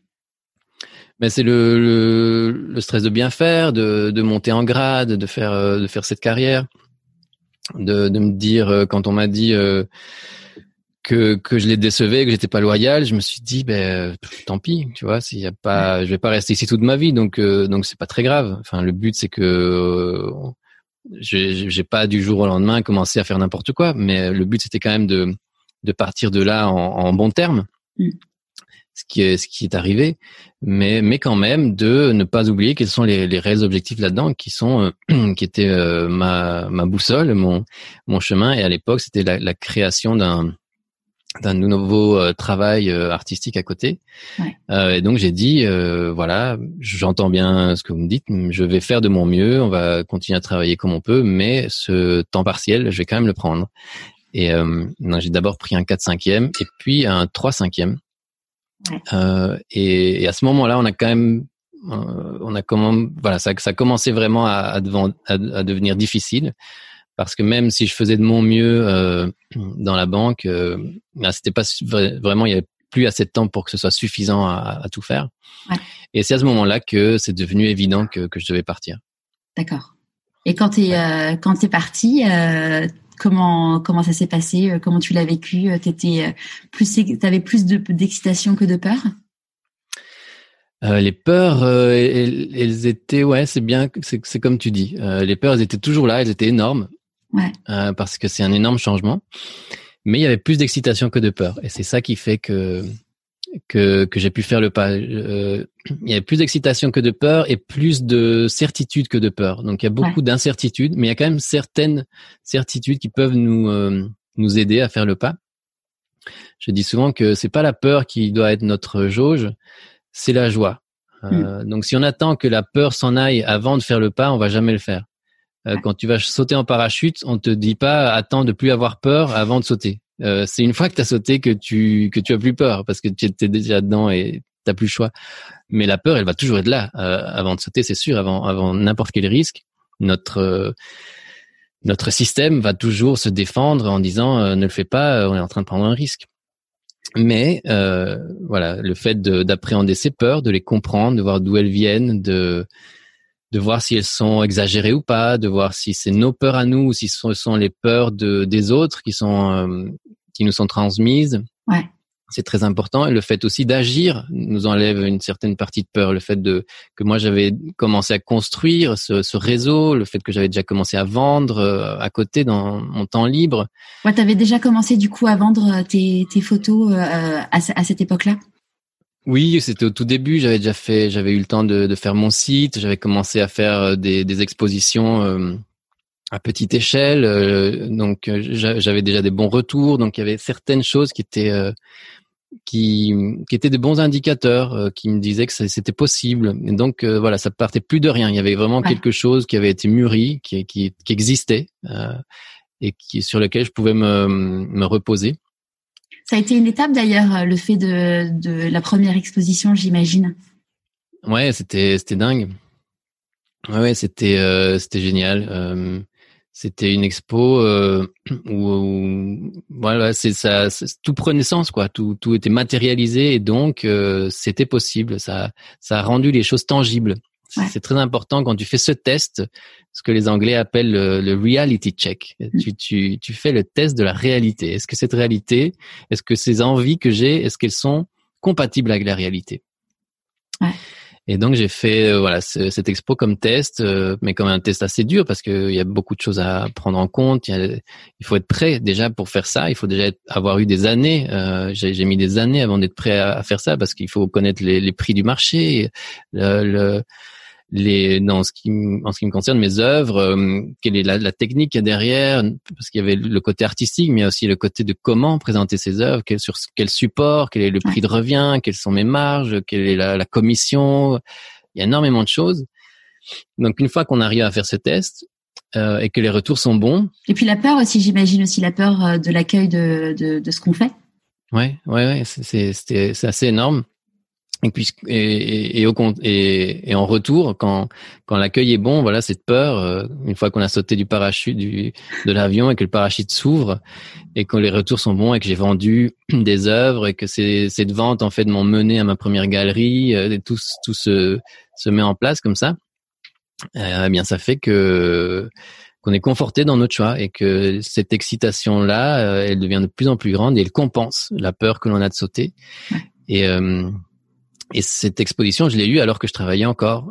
mais je, après cette exposition-là, j'ai su que, que c'était faisable. C'est là que j'ai demandé mon 3 5 pour que ça prenne plus de place.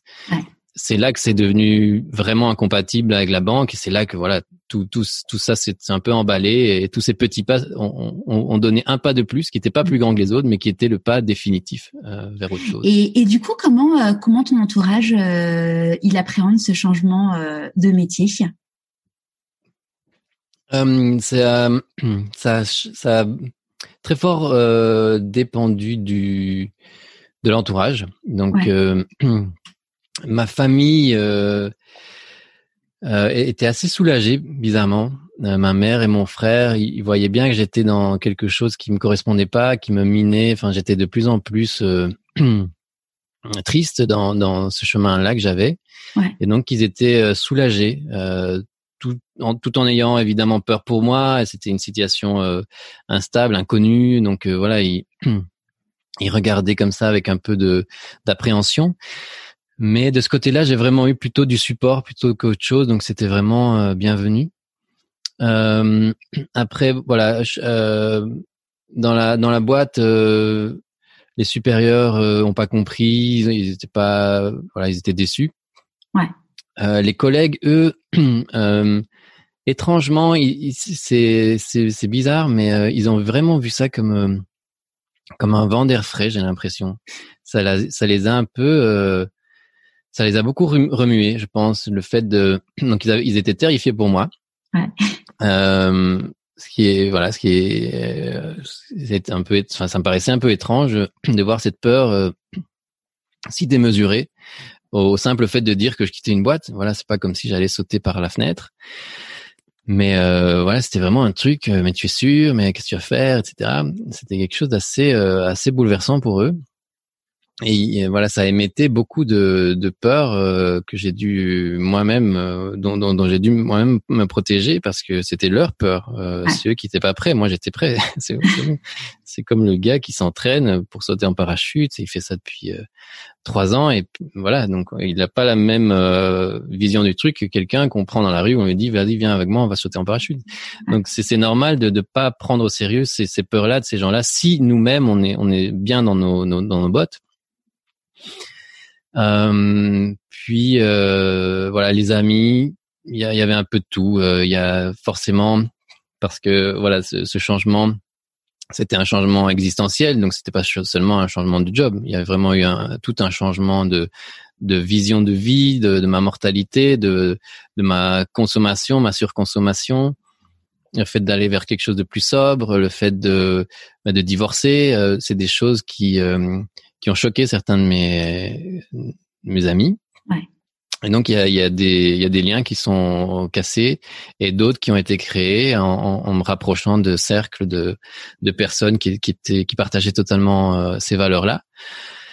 Et donc euh, voilà, je, je pense qu'il y a divers cercles comme ça de connaissances qu'il faut euh, prendre plus ou moins au sérieux. J'ai eu, eu la chance d'avoir ma famille avec moi. J'ai eu la chance de euh, de, voilà d'avoir quand même quelques amis qui euh, qui eux étaient euh, comprenaient qui étaient vraiment des amis de cœur. Et puis pour le reste ça se on fait avec ouais. Et financièrement, euh, comment t'as comment t'as géré? Parce que j'imagine que même si tu avais commencé à vendre des photos entre ton salaire à la banque et, et la vente de tes photos, même si tu es très brillant, il y a dû avoir un petit temps qui, qui, qui est passé. Oui, euh, donc euh, financièrement, c'était assez, c'était très juste, hein, parce que euh, moi j'étais déjà en train de payer euh, un, prêt hypothécaire avec mon ex-femme que j'ai continué à payer parce que voilà j'étais, j'avais ce, poids de la culpabilité qui, m'a fait les préserver le, le, plus possible. Donc je voulais pas que mon fils se retrouve du jour au lendemain euh, dans une situation difficile. Donc euh, j'ai continué à, payer ça tout en devant payer un, nouveau loyer euh, en ville. Euh, donc c'était, ça a quand même été extrêmement difficile. Moi, j'avais pas un salaire mirobolant, j'étais pas, euh, j'étais pas très haut encore. J'étais resté que trois ans dans cette banque. Donc et avant, j'étais dans une autre boîte qui était une start-up. Donc j'avais pas des énormes économies, c'est sûr. J'avais pas une famille qui pouvait non plus me soutenir du tout. mais voilà, j'avais quelques économies, quelques maigres économies que, que j'ai que j'ai mis de côté que j'avais mis de côté pour pouvoir faire ça. Je me suis surtout, et c'est là que ça devient vraiment important, je me suis surtout rendu compte que je pouvais faire énormément d'économies sur des biens euh, que je trouvais importants avant et qui, et qui ont complètement changé euh, par la suite, donc, dont je me suis rendu compte que je n'avais pas du tout besoin, que j'utilisais un peu comme des anxiolytiques, comme euh, cette surconsommation euh, qui, qui, qui, est là que pour nous faire sentir mieux et dont, et dont on n'a plus besoin en fait quand on est vraiment bien dans nos bottes. J'avais plus besoin j'étais j'étais excité, j'étais passionné par mon projet. J'avais plus du tout besoin d'aller m'acheter des costards pour me faire euh, pour me sentir mieux, pour me faire donner de la valeur. J'avais plus besoin du tout de changer de voiture pour avoir une voiture blinquante qui en jette, euh, qui en fout plein la gueule, qui en, qui en jette euh, autour de moi. J'avais plus besoin de de changer de mobilier pour pour être à la, à la mode, à la pointe du style. J'avais pas besoin d'aller chez le coiffeur. Voilà, c'est des détails comme ça, mais finalement. Euh, ce, ce, cette phrase de, de, la décroissance heureuse, le fait d'avoir moins de biens et plus de liens, franchement, ça fait euh, avoir pas mal d'économies aussi acheter en seconde main, euh, ce genre de choses. Donc euh, j'ai, je suis passé euh, par une période où euh, j'ai fait tous ces changements pour pour être financièrement solvable, mais qui n'étaient pas des gros sacrifices en fait, parce qu'ils étaient en, en, phase avec mon nouveau style de vie, qui était en fait juste beaucoup plus sobre et beaucoup plus centré sur ce qui était pour moi important, qui était le fait de passer le plus de temps possible avec mon fils malgré malgré notre séparation, le fait de de, de me nourrir d'art, de créativité, de cinéma, de concert, parce que ça nourrissait, mon, ça nourrissait mon, mon art et mon âme. Et puis tout le reste, c'était plus important. Je m'étais un peu éloigné aussi de de gens euh, qui étaient dans ces valeurs-là. Donc j'avais plus besoin non plus de, de m'accorder euh, à leur à leur vision du monde. Euh, donc c'est c'est devenu assez facile. et donc quand je dis que quand on me dit que qu'on n'a pas tous les moyens de faire des changements, euh, on, pense souvent à des moyens financiers, mais euh, mais les moyens ils sont aussi très forts en nous. Euh, moi, j'ai mis très très longtemps à faire ce changement, alors que les moyens ils n'étaient pas énormes, mais bon, j'avais quand même quelques petites économies. Alors que quelqu'un d'autre qui aurait eu beaucoup moins de, de moyens que moi et beaucoup moins de freins, peut-être qu'il aurait réussi à faire ce changement beaucoup plus vite. Donc euh, pour moi, les moyens ils sont pas seulement financiers. Euh, et puis comme dernière euh, dernier point pour répondre à cette question des moyens, j'aime aussi beaucoup parler de, de du judo de transition ou du judo militant. le judo étant cet art martial dans lequel on, on dit que qu'on utilise la force de l'adversaire. ici, l'adversaire étant voilà, pour moi, c'était le, le, système capitaliste. Euh, ça peut être simplement euh, le, la résignation, la tristesse. Et euh, euh j'ai utilisé euh, les moyens que que ce système capitaliste m'offrait. Donc vraiment, ne pas avoir peur de d'utiliser le job qu'on a, qui est alimentaire, pour construire par la suite notre propre projet. Euh, c'est, ce système, il est extrêmement fort, il est extrêmement résilient. On, on peut pas euh, le battre euh, comme ça de face. Par contre, on peut utiliser les moyens qu'il nous offre. Et les moyens qu'il nous offre, c'est c'est un job alimentaire qui peut nous permettre de d'avoir de, de quoi nous nourrir, nous et nos enfants, alors qu'on est en train de créer autre chose. Euh, ça peut être le chômage aussi. Euh, je suis aussi passé, euh, quand tu parlais de transition, je suis aussi passé par un an de, de, chômage. Il y a des gens qui, chez qui ça, ça évoque des choses très euh, stigmatisantes et c'est le système qui le veut comme ça, de, de, ne pas utiliser le chômage comme tremplin pour autre chose. Moi, je l'ai utilisé pendant un an et j'ai eu vraiment aucun problème. J'avais cotisé pour ça, donc j'ai utilisé ça comme un, un an de chômage comme, comme tremplin aussi. Euh, j'avais eu, euh, voilà, euh, j'ai aussi des aides. Il y a des aides de reconversion, des choses comme ça. Donc j'ai vraiment utilisé tout ce qui était tout ce que j'ai pu pour faire ce, cette transition financière. Et, tu disais tout à l'heure que tu avais du coup suivi une formation de coaching de, de coaching pour pouvoir être coach. Ça, c'est quelque chose que tu as continué à faire ou ça a été juste un, un, un moment donné dans ta vie? Ça a été ça a été ponctuel. Donc je l'ai fait pendant un an. Ouais.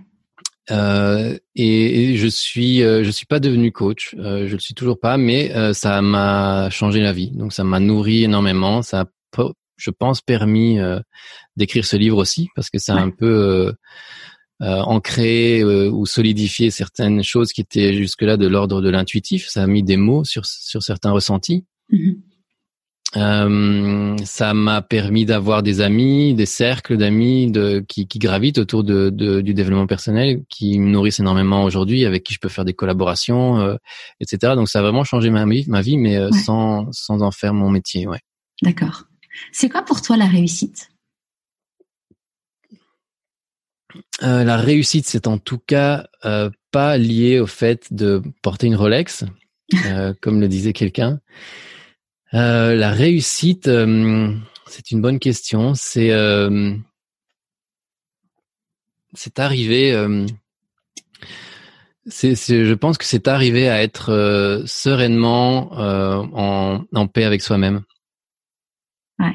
Ouais, ça, ça résume assez bien tout ça, tout, tout ce que je vois autour de ça. Ça, ça veut dire qu'on n'a plus de regrets, de remords, que, que l'on fait de notre mieux, que voilà, quand on est en paix avec, soi-même, même si on est dans l'agitation peut-être, même si on est en plein chemin, même si on, se pose des questions, euh, c'est une forme de réussite. Ouais.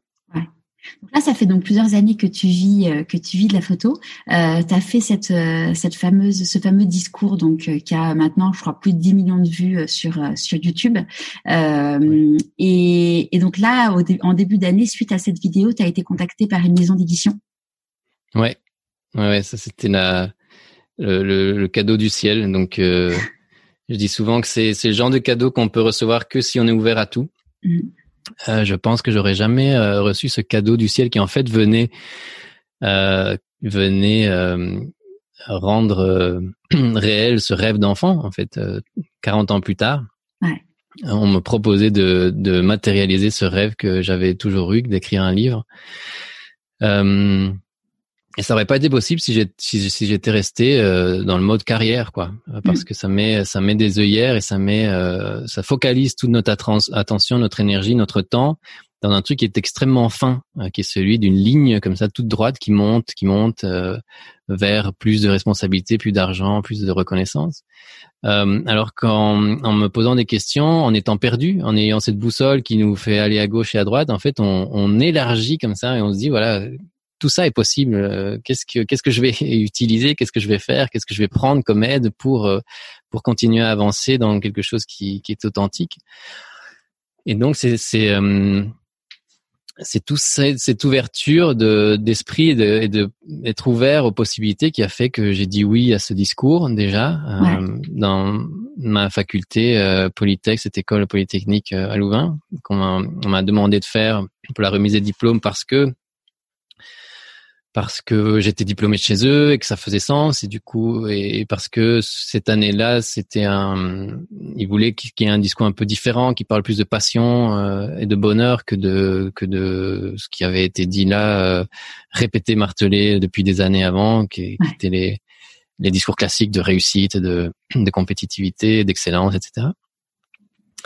et donc en, en, disant oui à ça, en osant faire ce discours qui en fait m'est sorti des, des tripes complètement, mmh. m'est sorti de du plus profond de moi-même, c'est que après en fait que je me suis rendu compte que ce que je disais euh, c'était quand même osé, euh, c'était quand même. Euh, enfin, en le disant, ça me paraissait évident. J'étais tellement dedans depuis longtemps que ça me paraissait évident de que c'était vraiment les mots que j'avais envie de transmettre à ces jeunes-là.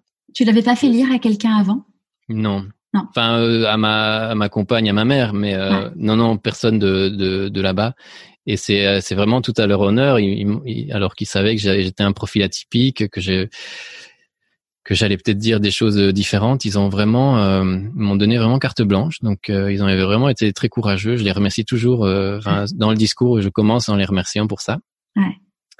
Et, et c'est que par après que je me suis rendu compte qu'en fait c'était c'était assez osé d'avoir osé dire ça surtout à, cet endroit-là, devant des profs, dans un auditoire très solennel, oser leur dire, écoutez tout, tout ce qu'on vous a dit, tous ces profs, tout ce, tout ce qu'on vous a martelé, hein, oubliez tout ça. Vraiment, ça, ce qui compte le plus, c'est ce que vous, vous allez penser qui est juste. le modèle que l'on a suivi jusqu'ici, tous ceux qui sont venus ici avant moi, ce modèle-là, il ne marche pas. C'est le modèle capitaliste. Il est en train de rendre euh, tout le monde malheureux. Il est en train de, de tuer le vivant. Euh, il est en train de mettre à mal tous nos, nos avenirs, celui de nos enfants. Donc, euh, oubliez tout ça et commencez à vous poser des questions par rapport à ce que vous voulez vraiment, réellement faire. Ouais. Et, et ce discours, oui, comme tu disais, il a été vu 10 millions de fois. Et, euh, et, comme ça, il est arrivé jusqu'à jusqu'à l'ordinateur de, de, cette éditrice, Julia Pavlovitch, euh, des éditions euh, L'Iconoclaste, ouais. qui est qui a eu ce flash, qui m'a qui m'a contacté. J'ai tout de suite dit oui. Et donc j'ai passé cette année à l'écrire ce livre. Ah, parce que du coup, le, la vidéo, elle date de, de, décembre, quelque chose comme ça, et le livre est sorti en septembre. Oui, il est sorti en, le 14 octobre. 14 octobre. c'est très récent. Ouais mais il s'est écrit très vite parce que euh, il était en moi. J'avais déjà commencé à écrire un, euh, un livre. D'accord. Euh, ça faisait deux ans. j'avais commencé à l'écrire pendant ma période de, de coaching où j'avais vraiment envie de commencer à, à le mettre sur papier, à, vraiment faire cette transmission à d'autres ouais. de ce vécu.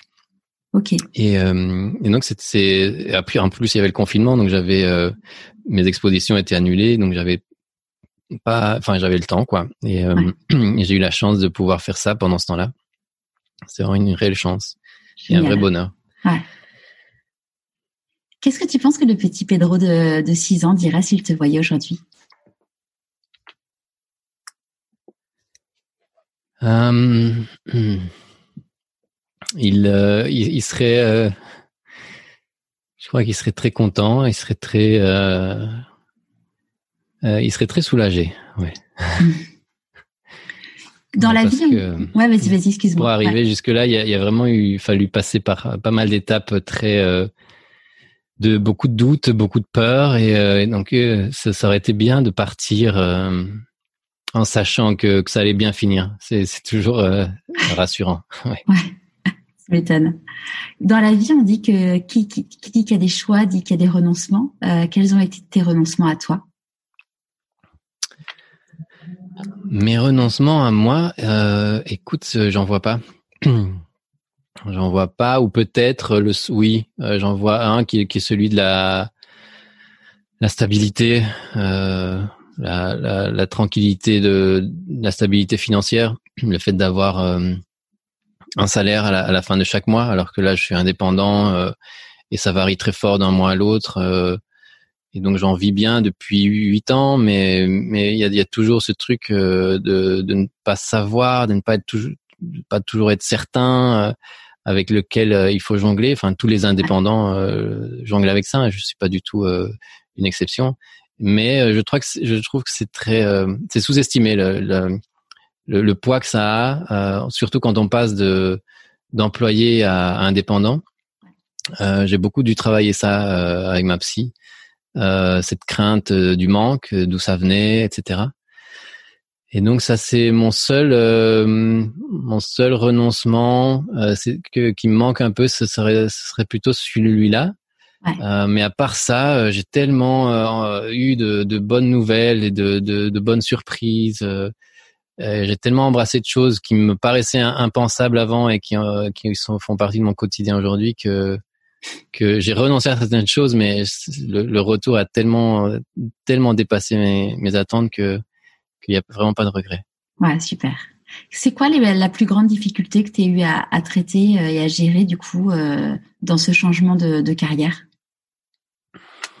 Euh, Mais je pense que c'est toujours celui-là. Euh, ouais. celui de, de de ne pas savoir de quoi demain sera fait. Euh, donc c'est à la fois quelque chose de très excitant, euh, c'est quelque chose qui moi me rendait très triste quand j'étais euh, à la banque. Le, paradoxalement, c'est pour moi c'était une grande tristesse de savoir ce que j'allais pouvoir faire trois ans plus tard, de pouvoir me dire je serai là trois ans plus tard, je sais, je serai à cet endroit-là, à cette gare-là, chaque matin.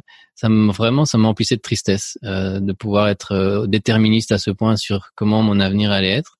Mm. Et je trouvais à l'époque hyper exotique, libérateur, euh, fantasmagorique de pouvoir se dire je sais pas où je vais être moi dans trois ans. Euh, pouvoir avoir cette liberté-là, je trouvais ça fantastique et ça me manquait énormément. Et c'est un peu mon cas aujourd'hui. Euh, donc euh, j'aurais jamais, jamais de la vie, j'aurais pu imaginer euh, en quittant euh, cet endroit-là que je que j'allais écrire un livre, par exemple. Je, je, je, quittais pas la banque pour écrire un livre. Mm. Du coup, je sais pas moi dans dans trois ans ce que ce livre va amener ou ce que mes photos vont amener. Euh, je, je, je reste ouvert à tout ça.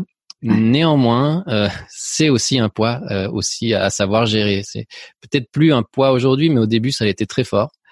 Euh, ce qui était une grande tristesse avant, euh, enfin une grande, euh, un, rêve de pouvoir être dans l'inconnu, est devenu un, un, poids par après. Et, et maintenant, j'arrive à jouer avec avec les deux. J'arrive à, à m'y faire. Je crois qu'il y a beaucoup de c'est une grande question de, de confiance en soi et de foi en l'avenir qui enlève un peu ce, ce poids-là de, de me dire voilà tout peut s'écrouler. Ben, peut-être pas que tout peut s'écrouler si j'ai confiance en mes capacités et en ce que l'avenir peut me faire. Si ça fait déjà huit ans que, que ça dure, pourquoi est-ce que ça s'arrêterait du jour au lendemain?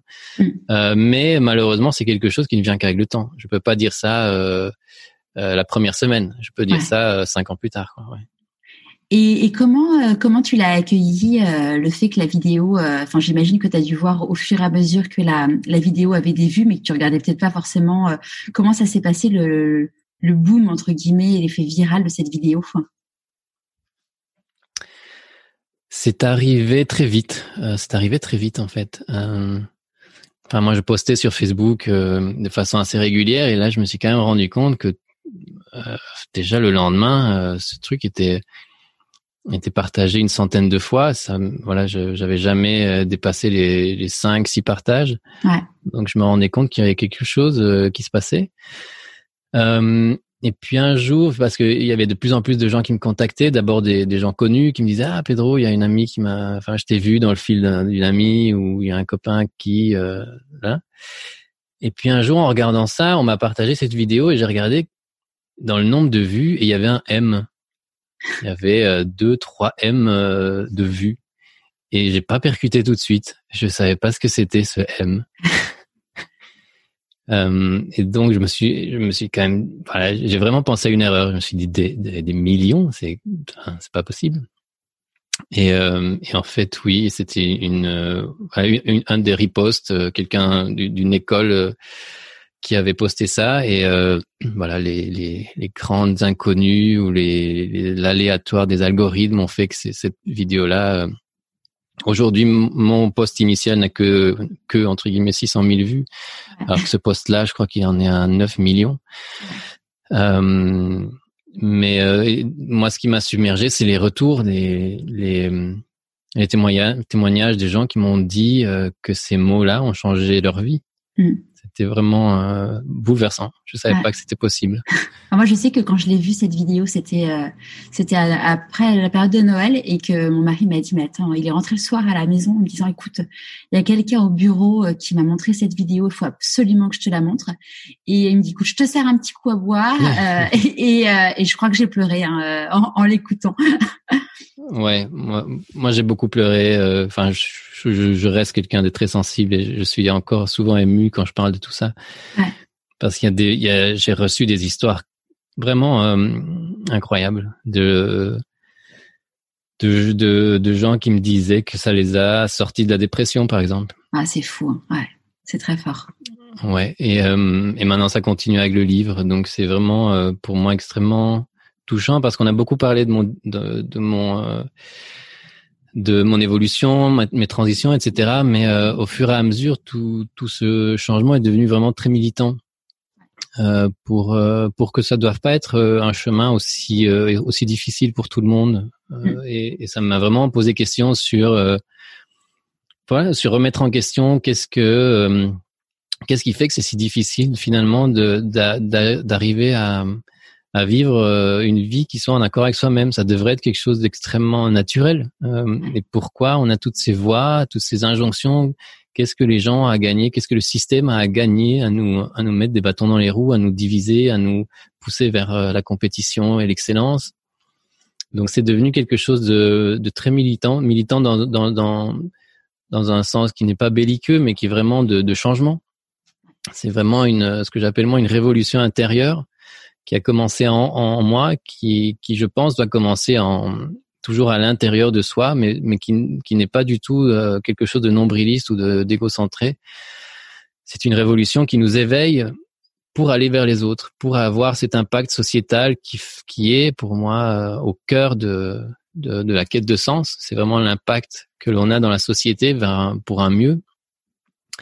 Et cette société aujourd'hui, elle a tellement besoin d'avoir un mieux que, que c'est bon, pour moi, c'est vraiment devenu extrêmement important que ce message circule. Et donc, c'est d'autant plus touchant de voir que qu'il y a une relève qui est qui était euh, qui attendait ce message. Euh, impatiemment. On m'a souvent dit que que c'était un, un, discours qui disait tout haut ce que beaucoup avaient euh, envie d'entendre enfin et qui les faisait se sentir moins seuls aussi. Et donc c'est c'est assez fédérateur et pour moi c'est hyper excitant de voir que voilà que ça crée une espèce de mouvement euh, fédérateur vers euh, vers un mieux. Et, et d'ailleurs, ça fait ça, ça fait l'objet de ce sujet de, de ton TEDx que tu as fait en début d'année. Euh, pareil, tu as été contacté par, par les organisateurs suite au suite au, à la vidéo YouTube? Ouais, c'est ça. Euh, C'était euh, euh, oui, c'est c'est venu. J'ai eu énormément de, de demandes. Ouais. Euh, moi, à nouveau, comme je disais, j'étais ouvert à tout et, et c'est quelque chose qui me touchait énormément de de partager ça comme témoignage pour euh, pour éveiller, euh, éveiller peut-être des vocations, faire que les gens se sentent mieux, se sentent moins seuls. Donc euh, c'est vraiment quelque chose qui, qui me touche beaucoup et que que je prends à, bras le corps aujourd'hui. Donc euh, je suis certain que l'année prochaine je vais continuer à faire des conférences, à, à, parler pour pour continuer à faire passer ce message-ci. Ouais c'est quelque chose que que je découvre comme étant vraiment à nouveau essentiel dans ma vie, qui fait vraiment partie de, de ma joie et de et de mon de mon chemin. Et peut-être que la photo n'était que euh, une étape pour arriver à ça. Je ne sais pas. La photo continue à me nourrir aussi, donc les deux vont être en parallèle un certain temps. On verra comment ça ça avance. Mais euh, oui, suite à, à, ce discours, il y a beaucoup de conférences qui sont qui se sont planifiées. Euh, elles, sont, ont forcément toutes été annulées entre temps. Euh, ça m'a laissé au, au, moins le temps de pour écrire le, le livre et qu'il sorte à temps. Mais il y avait ce, ce TEDx, euh, oui, qui est qui est que l'on a pu faire euh, en février. Donc c'était vraiment euh, au tout début. Et on n'était pas du tout. Je me rappelle, on, on était 500, je crois. Il n'y avait pas du tout des masques. Euh, je suis même étonné de, de voir ça parce que c'était euh, en février. Et à l'époque, euh, il y avait vraiment aucune, voilà, c'était c'était encore vraiment très fort circonscrit à, la Chine le problème du Covid. Donc on voyait ça de loin, ça nous faisait pas du tout encore peur et et, et donc j'avais assez étonnamment fait ce discours. et donc à nouveau, j'insiste, qui était totalement indépendant de, de l'actualité sanitaire, mais qui parlait de confinement, qui parlait de, de, du pouvoir de groupe, du, du, du, fait de se rassembler, du fait d'être plus fort ensemble, euh, tout ça. Euh, parce que je sentais bien qu'il y avait un mouvement qui, qui se levait là, ce, ce mouvement que j'appelle la relève dans le livre, qui, qui n'attend qu'une chose, c'est que c'est d'enfin se rendre compte de son propre pouvoir. Euh, mm. Donc on ne sait pas, on ne se rend pas compte du nombre immense que, que nous sommes à vouloir un changement, à vouloir autre chose, parce que les médias ne sont pas braqués sur euh, sur ces initiatives-là, parce que les médias font partie euh, du problème, du système qui est en train de nous rendre malades, et donc évidemment ils ne vont pas euh, euh faire la pub ou se braquer sur euh, toutes les initiatives de transition qu'il y a aujourd'hui dans le monde, mais c'est énorme. Moi qui suis plein dedans maintenant, c'est énorme. Je vois des des milliers dans les manifestations pour le climat. Je vois des milliers de nouveaux euh, jeunes euh, qui prennent la parole, qui deviennent des leaders, euh, des, des, initiatives, de, des ZAD, des monnaies locales. Il y a vraiment, il y a, ça foisonne de partout, des circuits courts. Il y a des changements d'attitude, de consommation locale, etc. et on se rend pas encore tout à fait compte de notre pouvoir et de notre nombre parce que ce n'est pas, ça ne fait pas partie du quotidien des médias.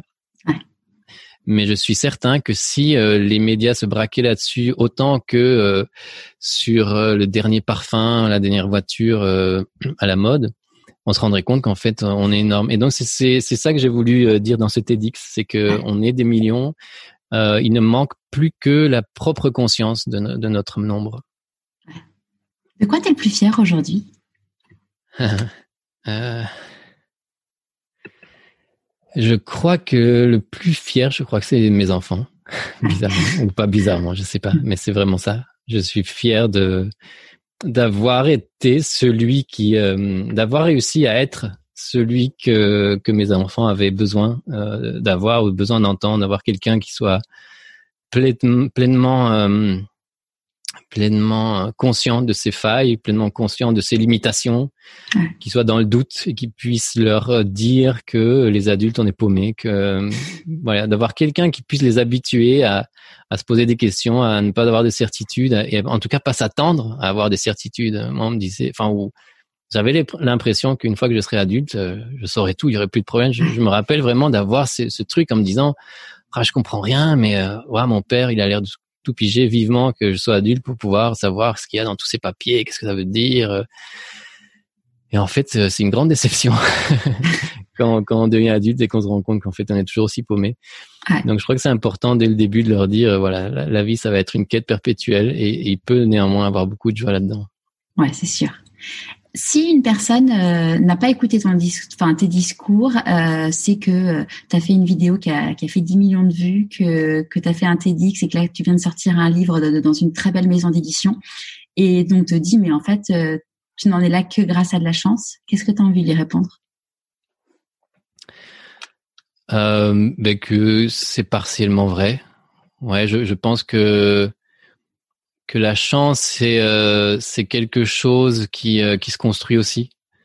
Euh, je, je pense que j'ai eu euh, des c'est pas de la chance mais c'est des en tout cas des des opportunités qui sont aléatoires euh, que l'on que l'on appelle que l'on construit euh, par rapport à ça, est-ce que je peux raconter une blague? Ce qui ah bah oui. est très illustratrice par rapport à ça, c'est celle de celle d'un une inondation dans un village et donc il y a tout le monde qui je vais essayer de la, faire courte il y a tout le monde qui est sur les toits parce que euh, toutes les maisons sont tout, est inondé tous les champs et tout et, euh, et, donc il y a une famille qui est sur le toit il y a une barque qui arrive qui dit voilà montez sur la barque on doit évacuer le village et euh, il y a tout le monde qui monte sur la barque. Il reste plus que quatre personnes sur le toit parce qu'il n'y avait pas de la place pour tout le monde. Il y a un prêtre parmi ceux qui restent sur le toit qui leur dit non, euh, partez, partez sans moi, euh, prenez tous ceux, tous ceux qui peuvent rentrer dans la barque. Moi, Dieu me sauvera. Et donc il y a la barque qui part. Et il reste à à trois quatre sur le toit. Et puis plus tard, il y a un hélicoptère qui arrive qui dit voilà, montez montez tous dans l'hélicoptère et, le prêtre dit non non allez-y euh, allez-y vous euh, prenez soin de, de ceux qui de ceux qui restent continuez à faire un tour moi moi je reste ici confiant euh, Dieu me sauvera et puis les eaux continuent à monter et le prêtre se noie et il arrive au ciel un peu déçu il voit Saint Pierre il le regarde il dit mais mais je pensais que vous alliez me sauver pourquoi vous m'avez laissé mourir comme ça? Et, et Saint Pierre il répond mais mais on a tout fait. On t'a envoyé une barque, on t'a envoyé un hélicoptère. c'est toi qui les as pas pris. Euh, donc pour moi, ça, ça illustre bien ce, cette idée que moi j'ai que euh, il y a des choses qui nous sont envoyées ou que nous on crée ou des opportunités qui, qui se font et que la chance est en fait le fait de les, les saisir et de les transformer en quelque chose de, de, de viable et de, et de beau, d'authentique. Ouais. Est-ce qu'il y a un conseil que tu aurais aimé euh, recevoir et que du coup tu voudrais donner aujourd'hui?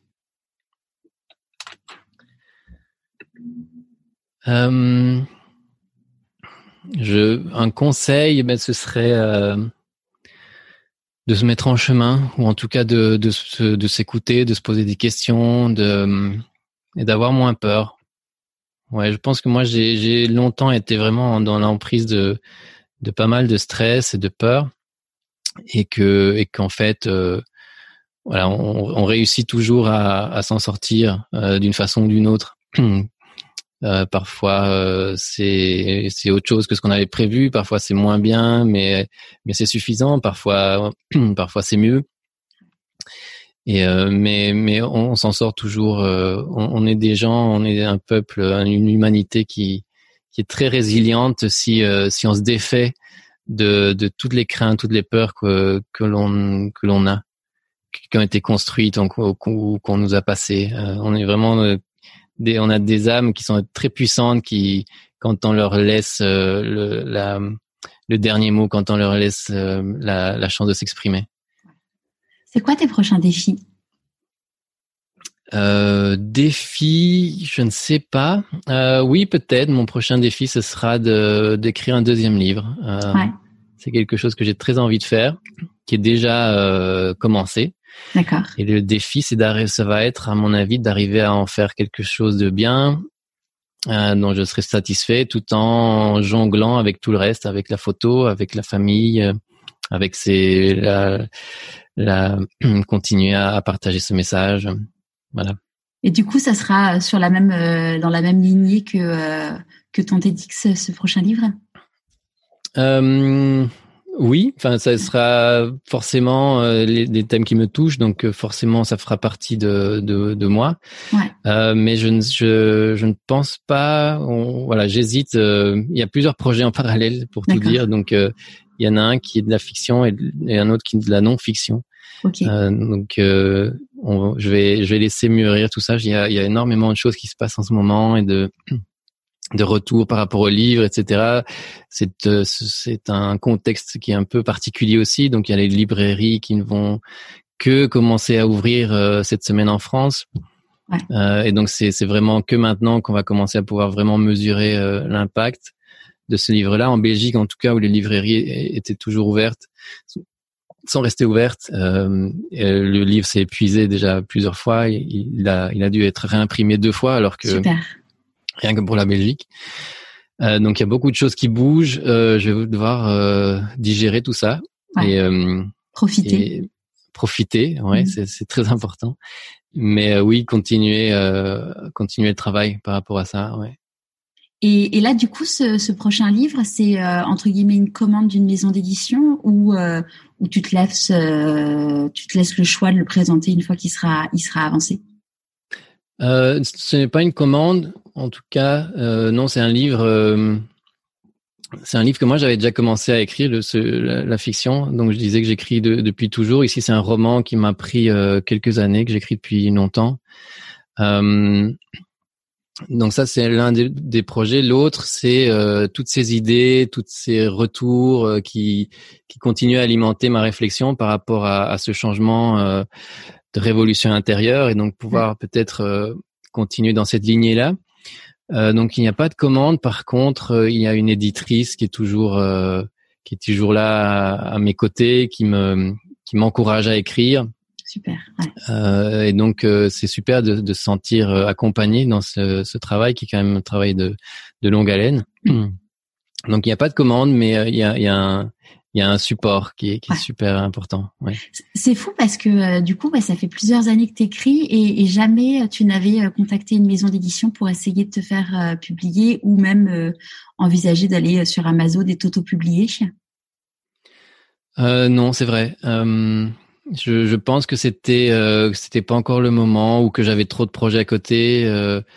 j'avais choisi la photo parmi comme comme un projet parmi d'autres en me disant euh, je vais faire le test, je vais voir. Euh, et puis ça a bien pris. Donc euh, une fois que qu'on est là-dedans, ça prend toute l'énergie. Moi, j'ai beaucoup de mal à faire plusieurs projets qui me prennent vraiment en même temps. Ouais. Donc euh, oui, ce projet-là, il était resté là dans les tiroirs euh, et maintenant j'ai le temps et l'envie et je peux le reprendre avec un regard neuf. Donc euh, je pense que ça va être super intéressant. Mais oui, en effet, j'avais j'avais contacté personne avant. Je, mais le livre était déjà de toute façon pas fini, pas terminé et, et, je me sentais pas prêt. je me sentais pas légitime, à vrai dire. Ouais. D'accord. À qui as-tu envie de dire merci et pourquoi avant qu'on se quitte? Euh, je remercierai euh, mon prof de littérature à l'école européenne qui m'a qui était le premier à me dire que qu'il fallait vraiment que j'écrive. Ouais. Juan Luis Suarez, il s'appelait. Euh, et puis je, je remercie euh, Julia qui a qui m'a appelé pour écrire ce livre et qui est toujours euh, à mes côtés pour euh, pour la suite. Je remercie euh, ma compagne qui est vraiment quelqu'un de lumineux et qui m'a vraiment aidé. on a fait vraiment ce, chemin de quête de sens ensemble. et mes enfants qui sont qui me remettent tout le temps en question, qui me posent des questions hyper gênantes et, et, vraiment super simples et à la fois difficiles à répondre euh, qui, qui, qui me garde euh, qui me garde les pieds sur terre et toujours euh, avec ce sourire d'enfant insouciant et voilà mes, mes parents ma lignée dont, dont, je parle dans le livre qui est qui est tellement importante je dis beaucoup dans le livre toutes toutes les mauvaises choses qui qui, qui m'ont été transmises enfin mauvaises ou en tout cas qui ne m'étaient pas destinées dont j'ai dû un peu me défaire pour pour être moi-même mais il y a, y a vraiment eu aussi énormément d'amour et de, de compréhension et d'encouragement. Et donc ça, c'est super, euh, super important aussi. Génial. Ouais, beaucoup de monde. Ouais. Je remercie beaucoup de monde. Ouais. Merci beaucoup, Pedro. Merci beaucoup à toi, Charlotte. C'était un plaisir. À très vite. À bientôt. J'espère que vous aurez pris autant de plaisir que moi à écouter Pedro. Vous l'aurez compris, Pedro est l'homme qui m'a inspiré la création de mes jolis cahiers à offrir aux enfants pour leur permettre d'écouter leur petite voix. Retrouvez tous les liens sur pourquoipasmoi.co. Jeudi prochain, nous nous retrouverons avec une femme exceptionnelle qui a également un engagement très fort. J'ai hâte de vous la faire découvrir. Je vous dis à jeudi prochain et vous souhaite évidemment une merveilleuse année 2021 sous le signe du pourquoi pas moi et pourquoi pas l'année pour écouter votre petite voix.